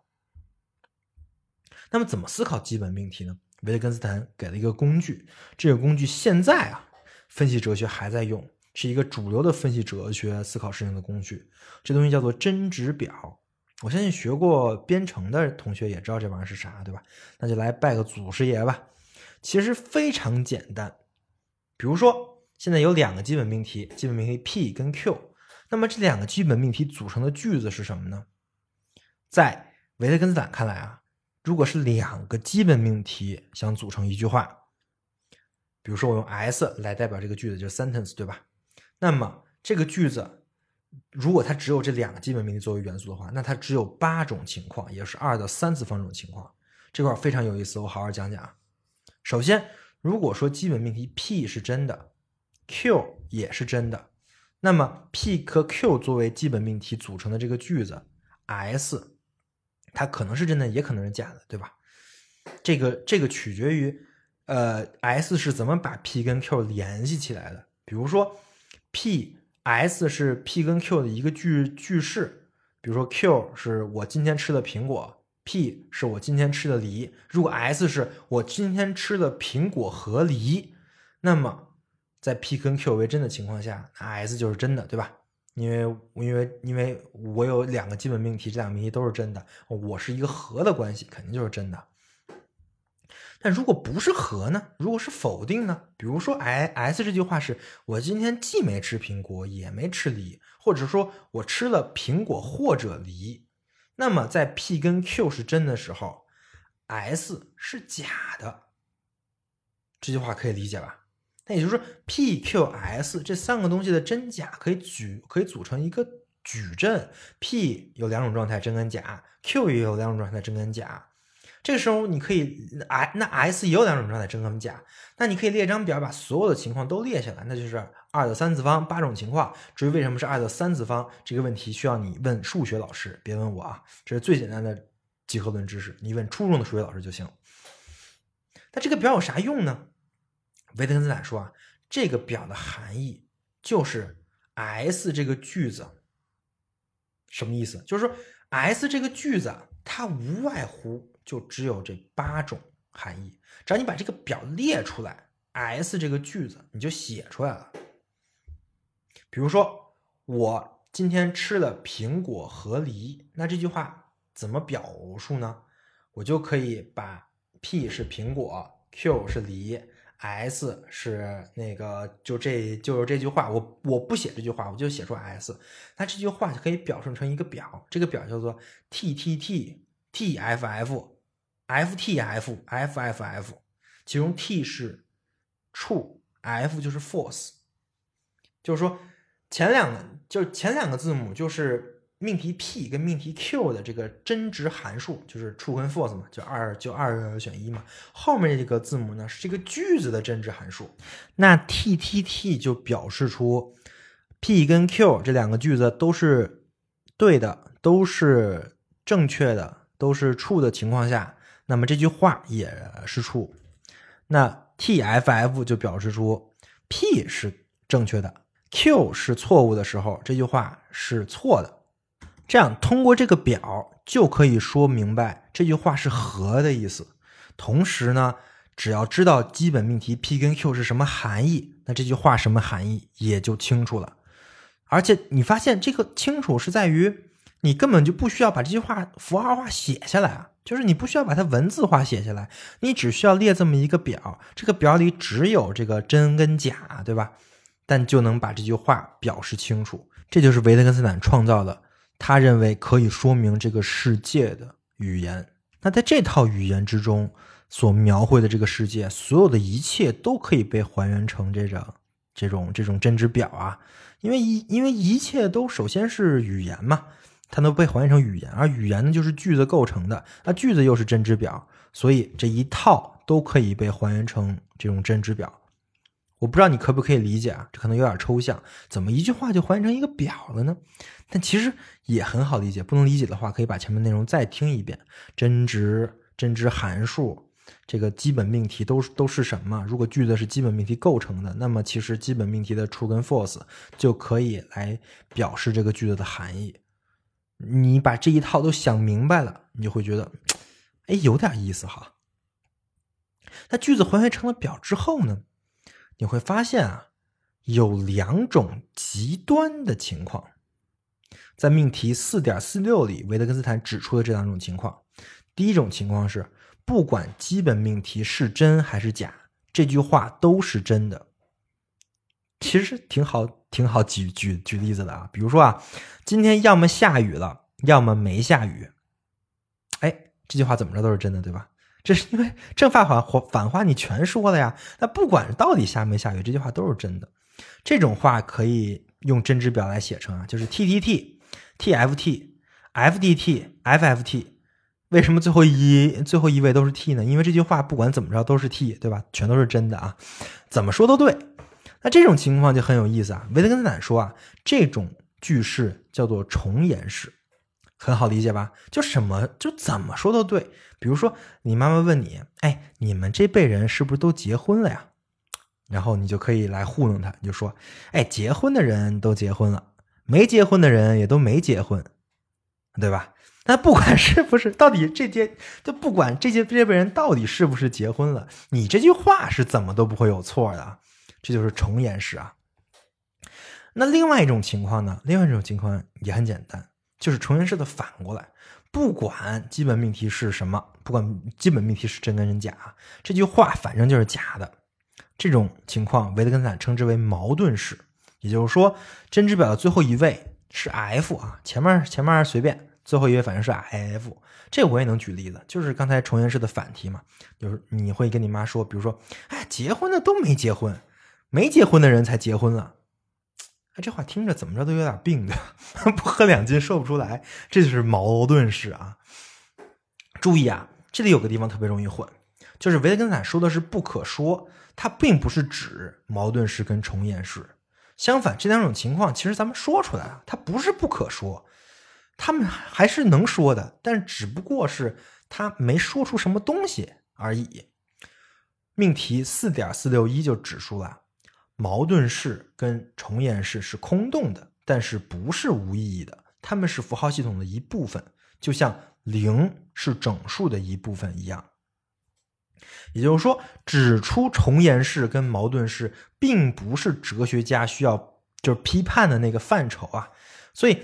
动不动批判别人什么？你这句话同同语反复，这不是哲学家。同语反复就是重言式，对吧？但是没什么意义啊，因为这事太简单了，轮不到哲学家，至少轮不到维特根斯坦这种水平的哲学家。他的工作还在这之前，在重言式跟矛盾式之前，还有好多东西不能被符号化的。他是想批判那个东西啊。那重言式跟矛盾式其实是有问题的，我们说出来就有问题。它的问题其实是在于它的真值啊。是跟那个基本命题无关的，他们的真值、他们的真假是独立于基本命题的。也就是说，你说的这些话跟这个世界到底是什么样是没有关系的，是跟世界的事实无关的。但是，不管是重言式还是矛盾式，还是其他一般命题，这些命题都能写成真真值表，对吧？也就是说，他们在维特根斯坦那看都有一个共同的形式。所以在命题四的最后，维特根斯坦下的这个断言，也就是命题四点五，现在应该有可能为句子给出一个最一般的形式，就是说为任何一种句号记号语言中的句子给出一种描述，所有可能的含义都在这个描述之中，不存在一种句子它的形式是我们不能预知的。这个东西其实又被称之为。原语言对吧？就是所有语言背后的那个形式，而原语言就是维特根斯坦的化解方式。也就是说，能还原到原语言的，我们都称之为语言，就是都都称称之为可说的；而还原不到这个最一般的形式的，那就不是语言了。我们听不懂这句话说的是什么，而这个形式就是语言的边界。这个语言其实是现在还在争论的一个问题啊，就是如果说真的有一个语言的一般形式，那么这个形式一旦被发现，一定会改，一定会对我们现在的所有活动、所有的行为产生冲击性的影响。当然，如果说是后现代的哲学家是极力反对有语言语言存在的，但是像像乔姆斯基这种人，其实是在极力的构造出语言语言的，对吧？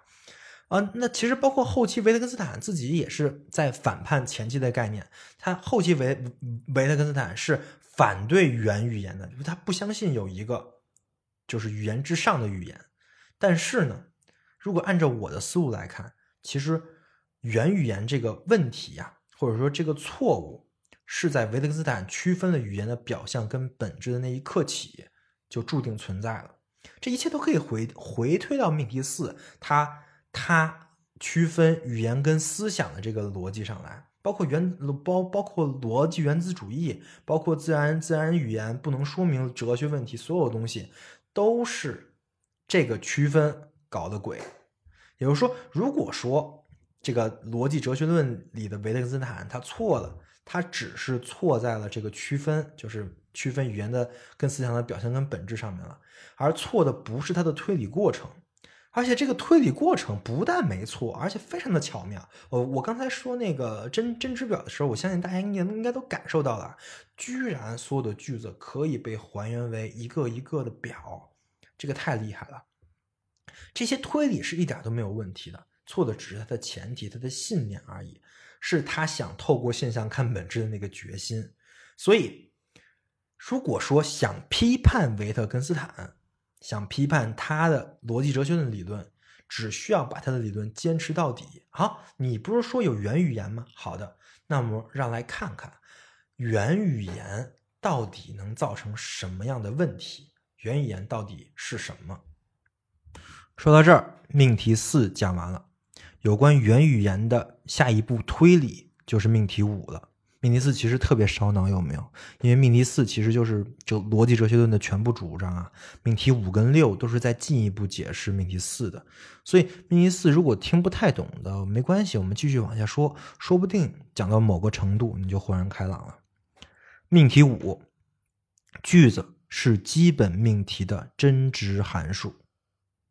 其实我们刚才在解释命题四的时候，已经把命题五给带出来了。我们做了一个句子的真值表，而这个真真值表进一步可以说，这就是一个对于句子的函数，对吧？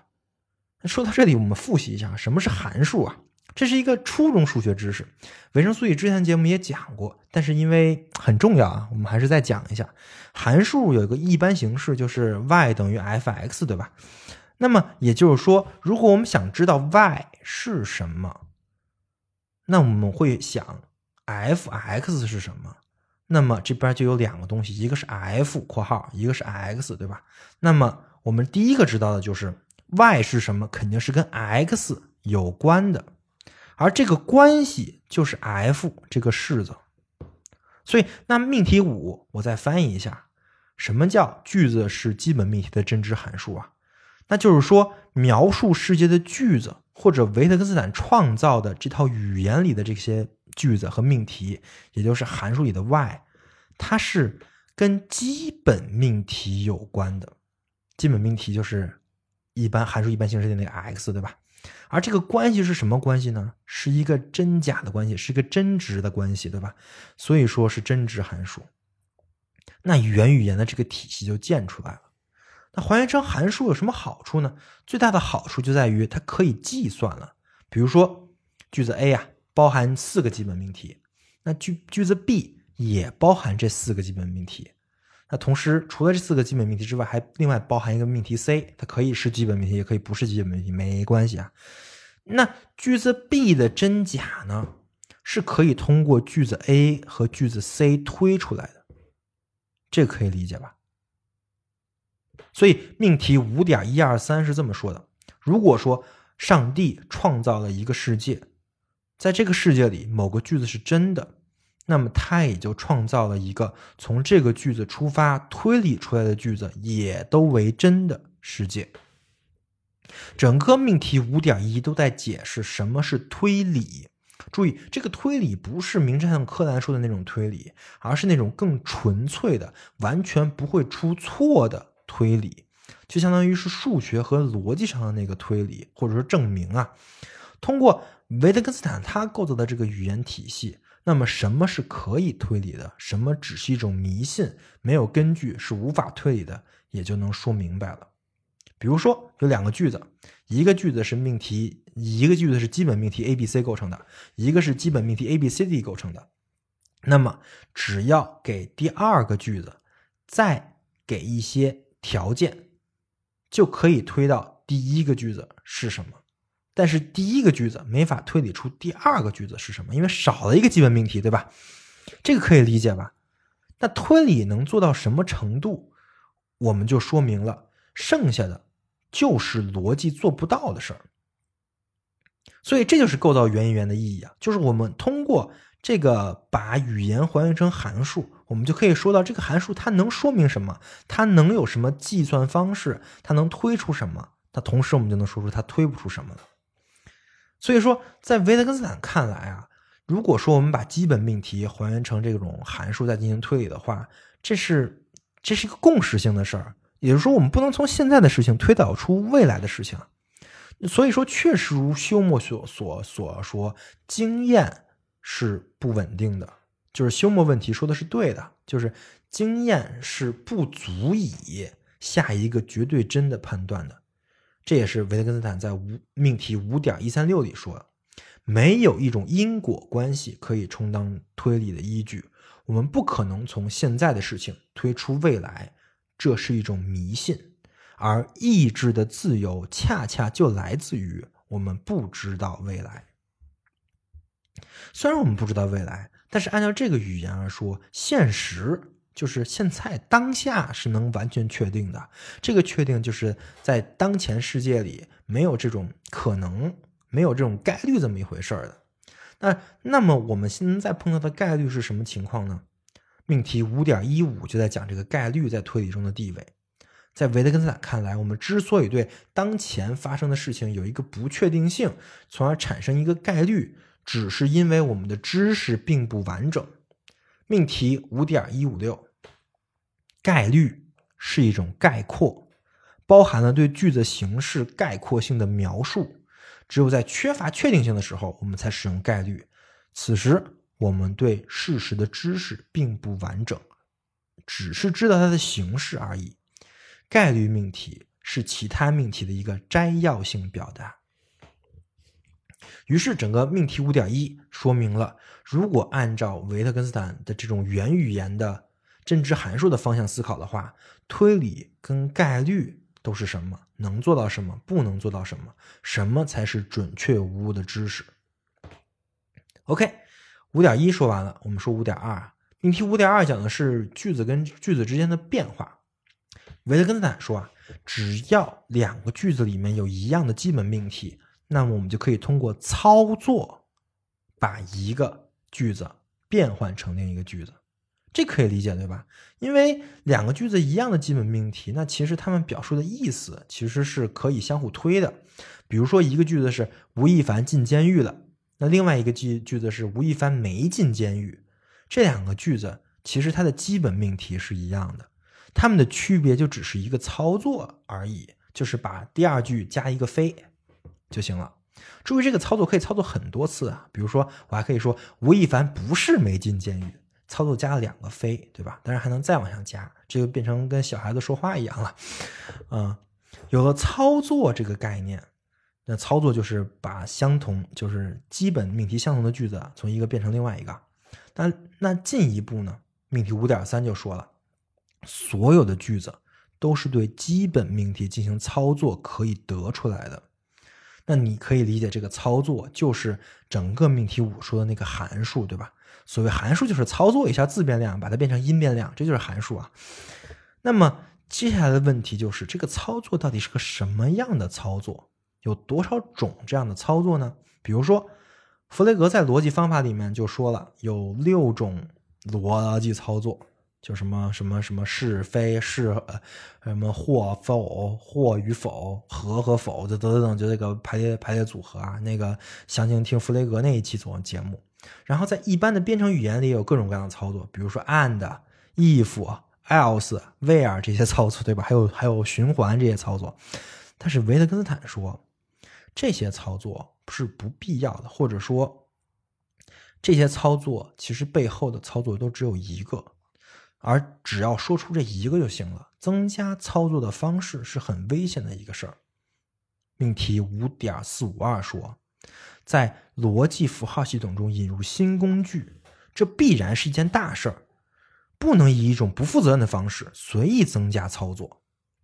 在命题五点四五四一里又说，逻辑问题的解决必须是简单的，因为解决这些决定了什么才是简单。在这个领域里，简单就是真理。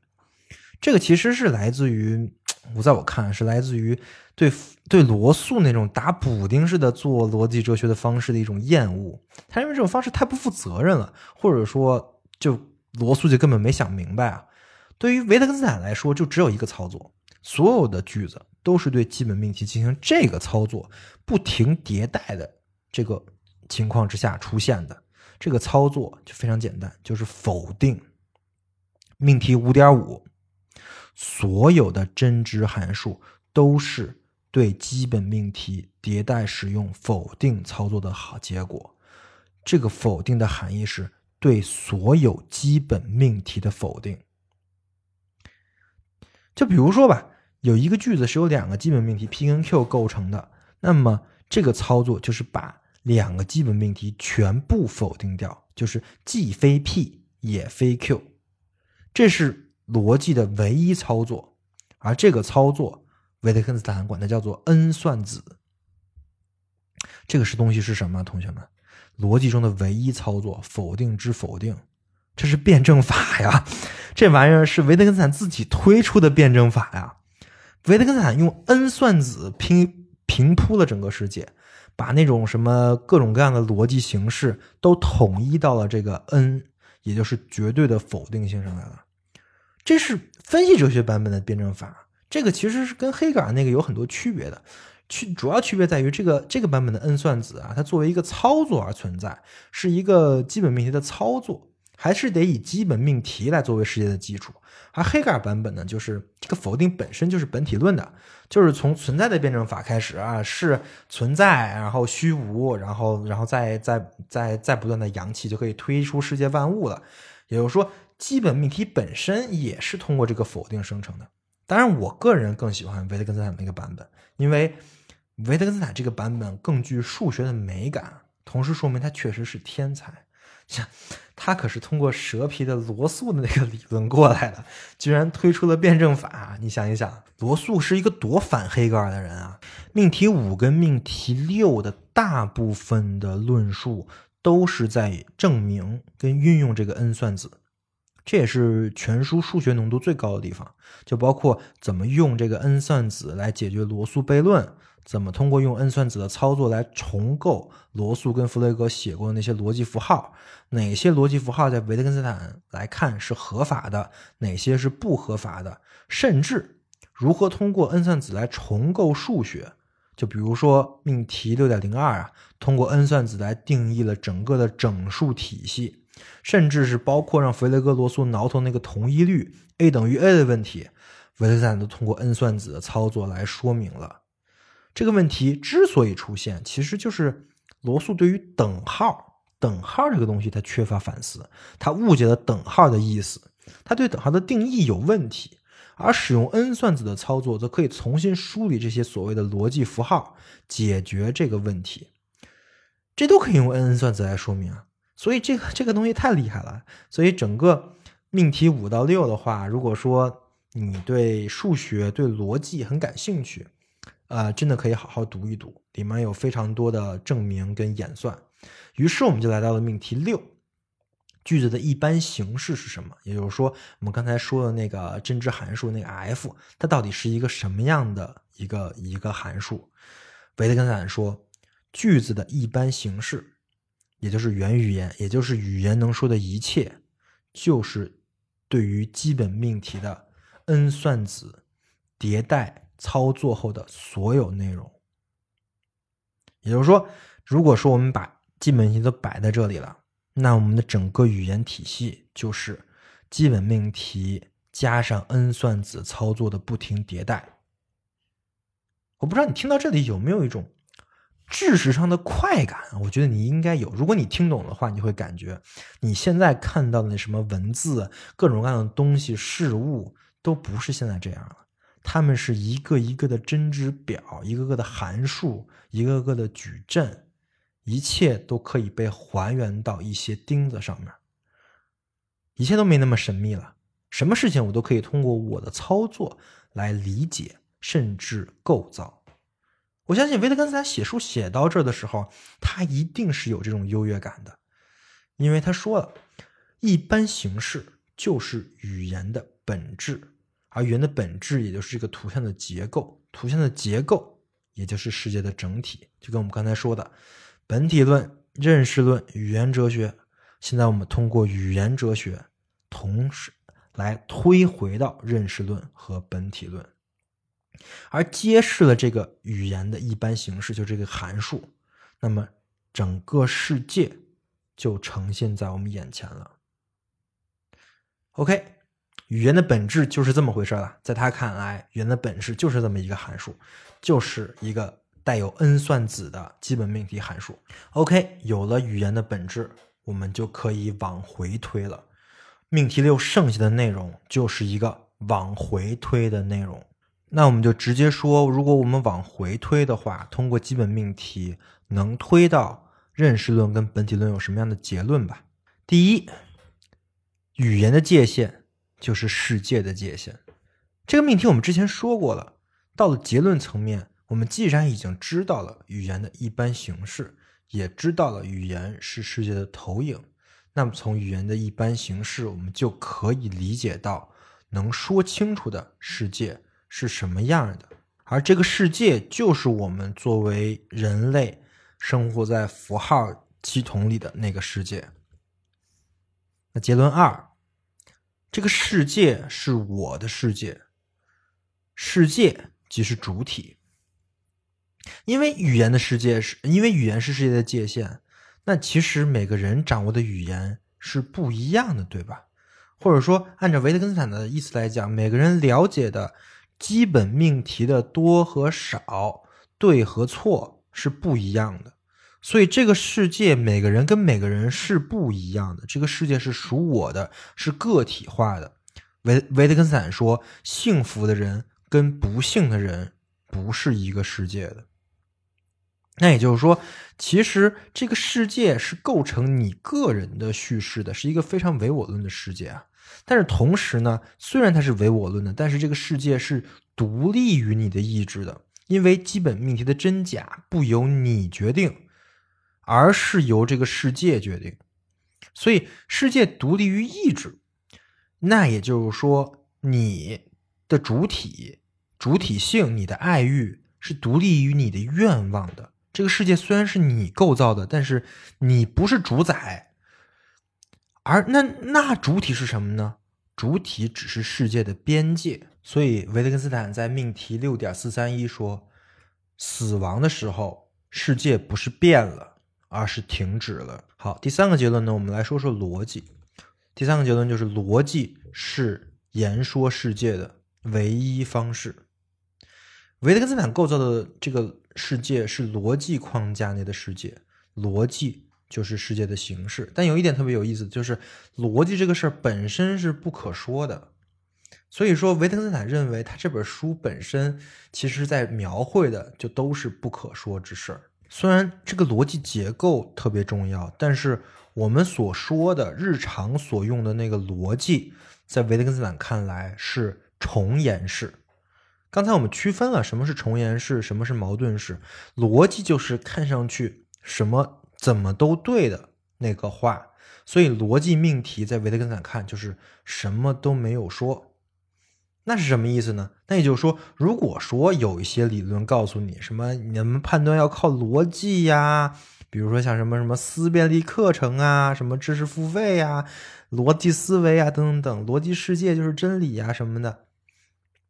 这种话其实是没有任何意义的，因为逻辑不应该作为判断的依依据，那应该是什么呢？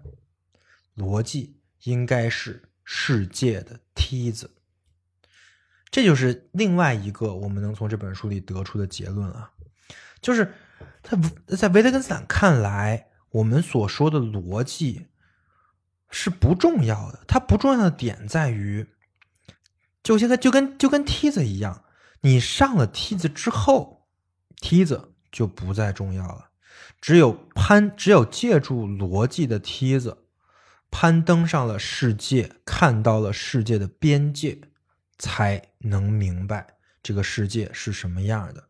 而在这个边界之后，再想探索，只能靠显示，是看，而不是靠说。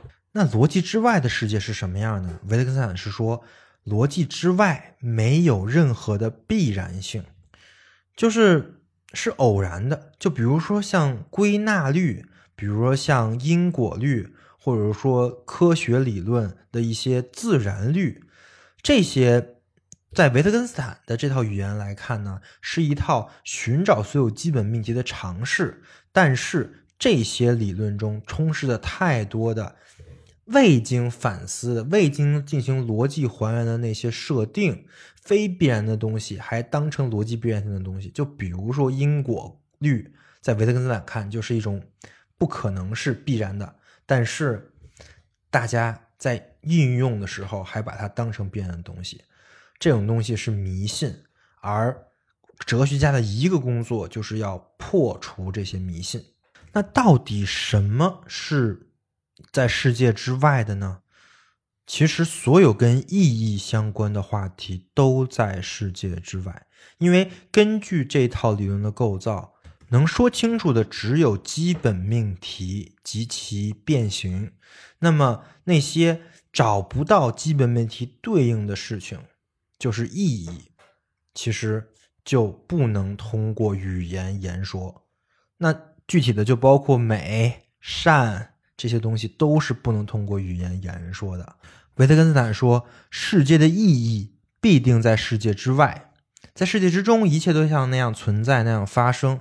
在世界之内，没有价值存在。即使有价值存在，它也没有价值。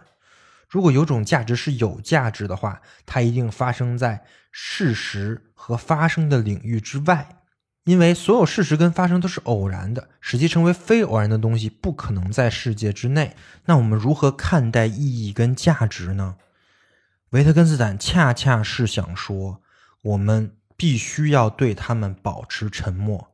这并不是意味着他们没有价值，我之前说过了，这只是意味着我们不能靠言说来说明它的价值，我们只能靠它的。自我显示，那我们能做的就只是把一切对他的言说屏蔽掉，指出他们的错误，然后让他自行显示出来。这就是对不可说的必须保持沉默的意思。OK，讲到这儿，命题七对不可说的必须保持沉默是什么意思？我们也讲完了。那么至此，整本逻辑哲学论全部讲完。好，那我们总结一下啊，呃，首先呢，我们知道这本书通过言说本体论、认识论，一直把这个问题还原到了语言的问题，这是通过一系列的术语表的对应的。这个我们之前讲过了，包括世界对应什么，事态对应什么，对吧？最后开始讨论了语言整体、命题、基本命题、名称这些问题，然后维特根斯坦构筑了他认为。最能说明思想的那个语言就是原语言，对吧？他认为所有的语言都共有一种形式，这个形式虽然说不出来，但是可以显示出来。接着他就开始说起了这个言原语言，通过分析基本命题，通过逻辑总结出了一个句子的一般形式。这个一般形式是一个辩证法式的形式，就是对于基本命题的辩证法。最后，他分析这个一般形式，来用它来区分什么可说，什么不可说。在这个形式之内是可说的，我们需要完全的说明，而说明这些东西是科学的工作。在这个形式之外是不可说的，我们只能保持沉默，等待这些东西的自我显现。而判断什么是可说，什么是不可说，这个工作就是哲学。我们可以说，早期的维特根斯坦是失败了，因为他构造出的这个语言语言，他认为能够说明一切的语言，其实在他最后推理看来，也只能说出非常小的一份内容。所有的意义的内容、价值的内容、伦理的内容、美的内容、艺术的内容，都说不了，都在可说的范围之外。那如果真的是这样的话，那他构造的这个元语言是不够用的，他不给人们言说他们想言说的那些内容的机会，对吧？但是从这个角度讲，维维特根斯坦他又是成功的，正是因为他的坚持到底，才让我们了解到了所谓的逻辑，它的极限在哪儿？它只能做到哪？科学实证的方法对于研究什么东西是无效的，是不能研究的。也就是说，他其实不是在为我们的日常语言划界，因为他自己也说了，日常语言就是正确的，是十分精妙的，只不过他没办法呃通过分析它而得到思想而已。他并不是在限制我们说日常语言，而是在给所谓的逻辑跟科学的语言进行划界，而且这个边界画的非常的精致和巧妙。《逻辑哲学论》这本书启发了无数的人啊，有有的人只读他的结论，就成了一个神秘主义者，要对不可说的保持沉默，对吧？有的人只读了他的论证，尤其是命题五跟六，特别有技术性的那方面的论证，拒绝了其他的内容，认为一切东西都可以通过这个论证再进行打补丁来说清楚，这就是逻辑实证主义者。这个我们之后语言哲学系的也会讲。还有一些人，比如说我呀，会对这本书进行一个。后现代式的解读，我就会认为，罗维特根斯坦将逻辑坚持到底，并且最终证明元语言失败的这个行为本身，比成功更具意义。他比弗雷格跟罗素强的地方就在于，弗雷格跟罗素还不够逻辑，还没办法将这种逻辑的方法推到极致，坚持到底。他们没这个水平，正是因为他们没有，才会受困于所谓的罗素悖论。所以，我对《逻辑哲学论》这本书的解读就是，维特根斯坦是一个二十世纪最早期的解构主义者。他通过为语言构造出的一般形式，来说明了思考语言的一般形式这件事本身必然是失败的。他也证明了所谓的逻辑实证的方式，最终也只能说明世界的一个非常小的问题。在很多我们真正关心的、真正重要的问题面前，完全无力。这就是他的哲学可以作为梯子的原因。通过理解罗德基哲学论，我们有了一个可以爬上这个世界边界的梯子。而在这个世界的边界，我们发现了主体性。在那个时候，我们也就不再需要这个梯子了。正如。维特根斯坦在他的命题六点五四中所说，六点五次也是命题六的最后一个命题。我所说的句子，在这样的意义上是阐明性的。任何人只要他理解我，当他以这本书的句子为踏板攀上去并越过它们，最终可以意识到这本书的所有句子是无意义的。他必须翻越这些句子，才能正确的看到这个世界。以上就是本期维生素 E，感谢您的收听，我们下次再见。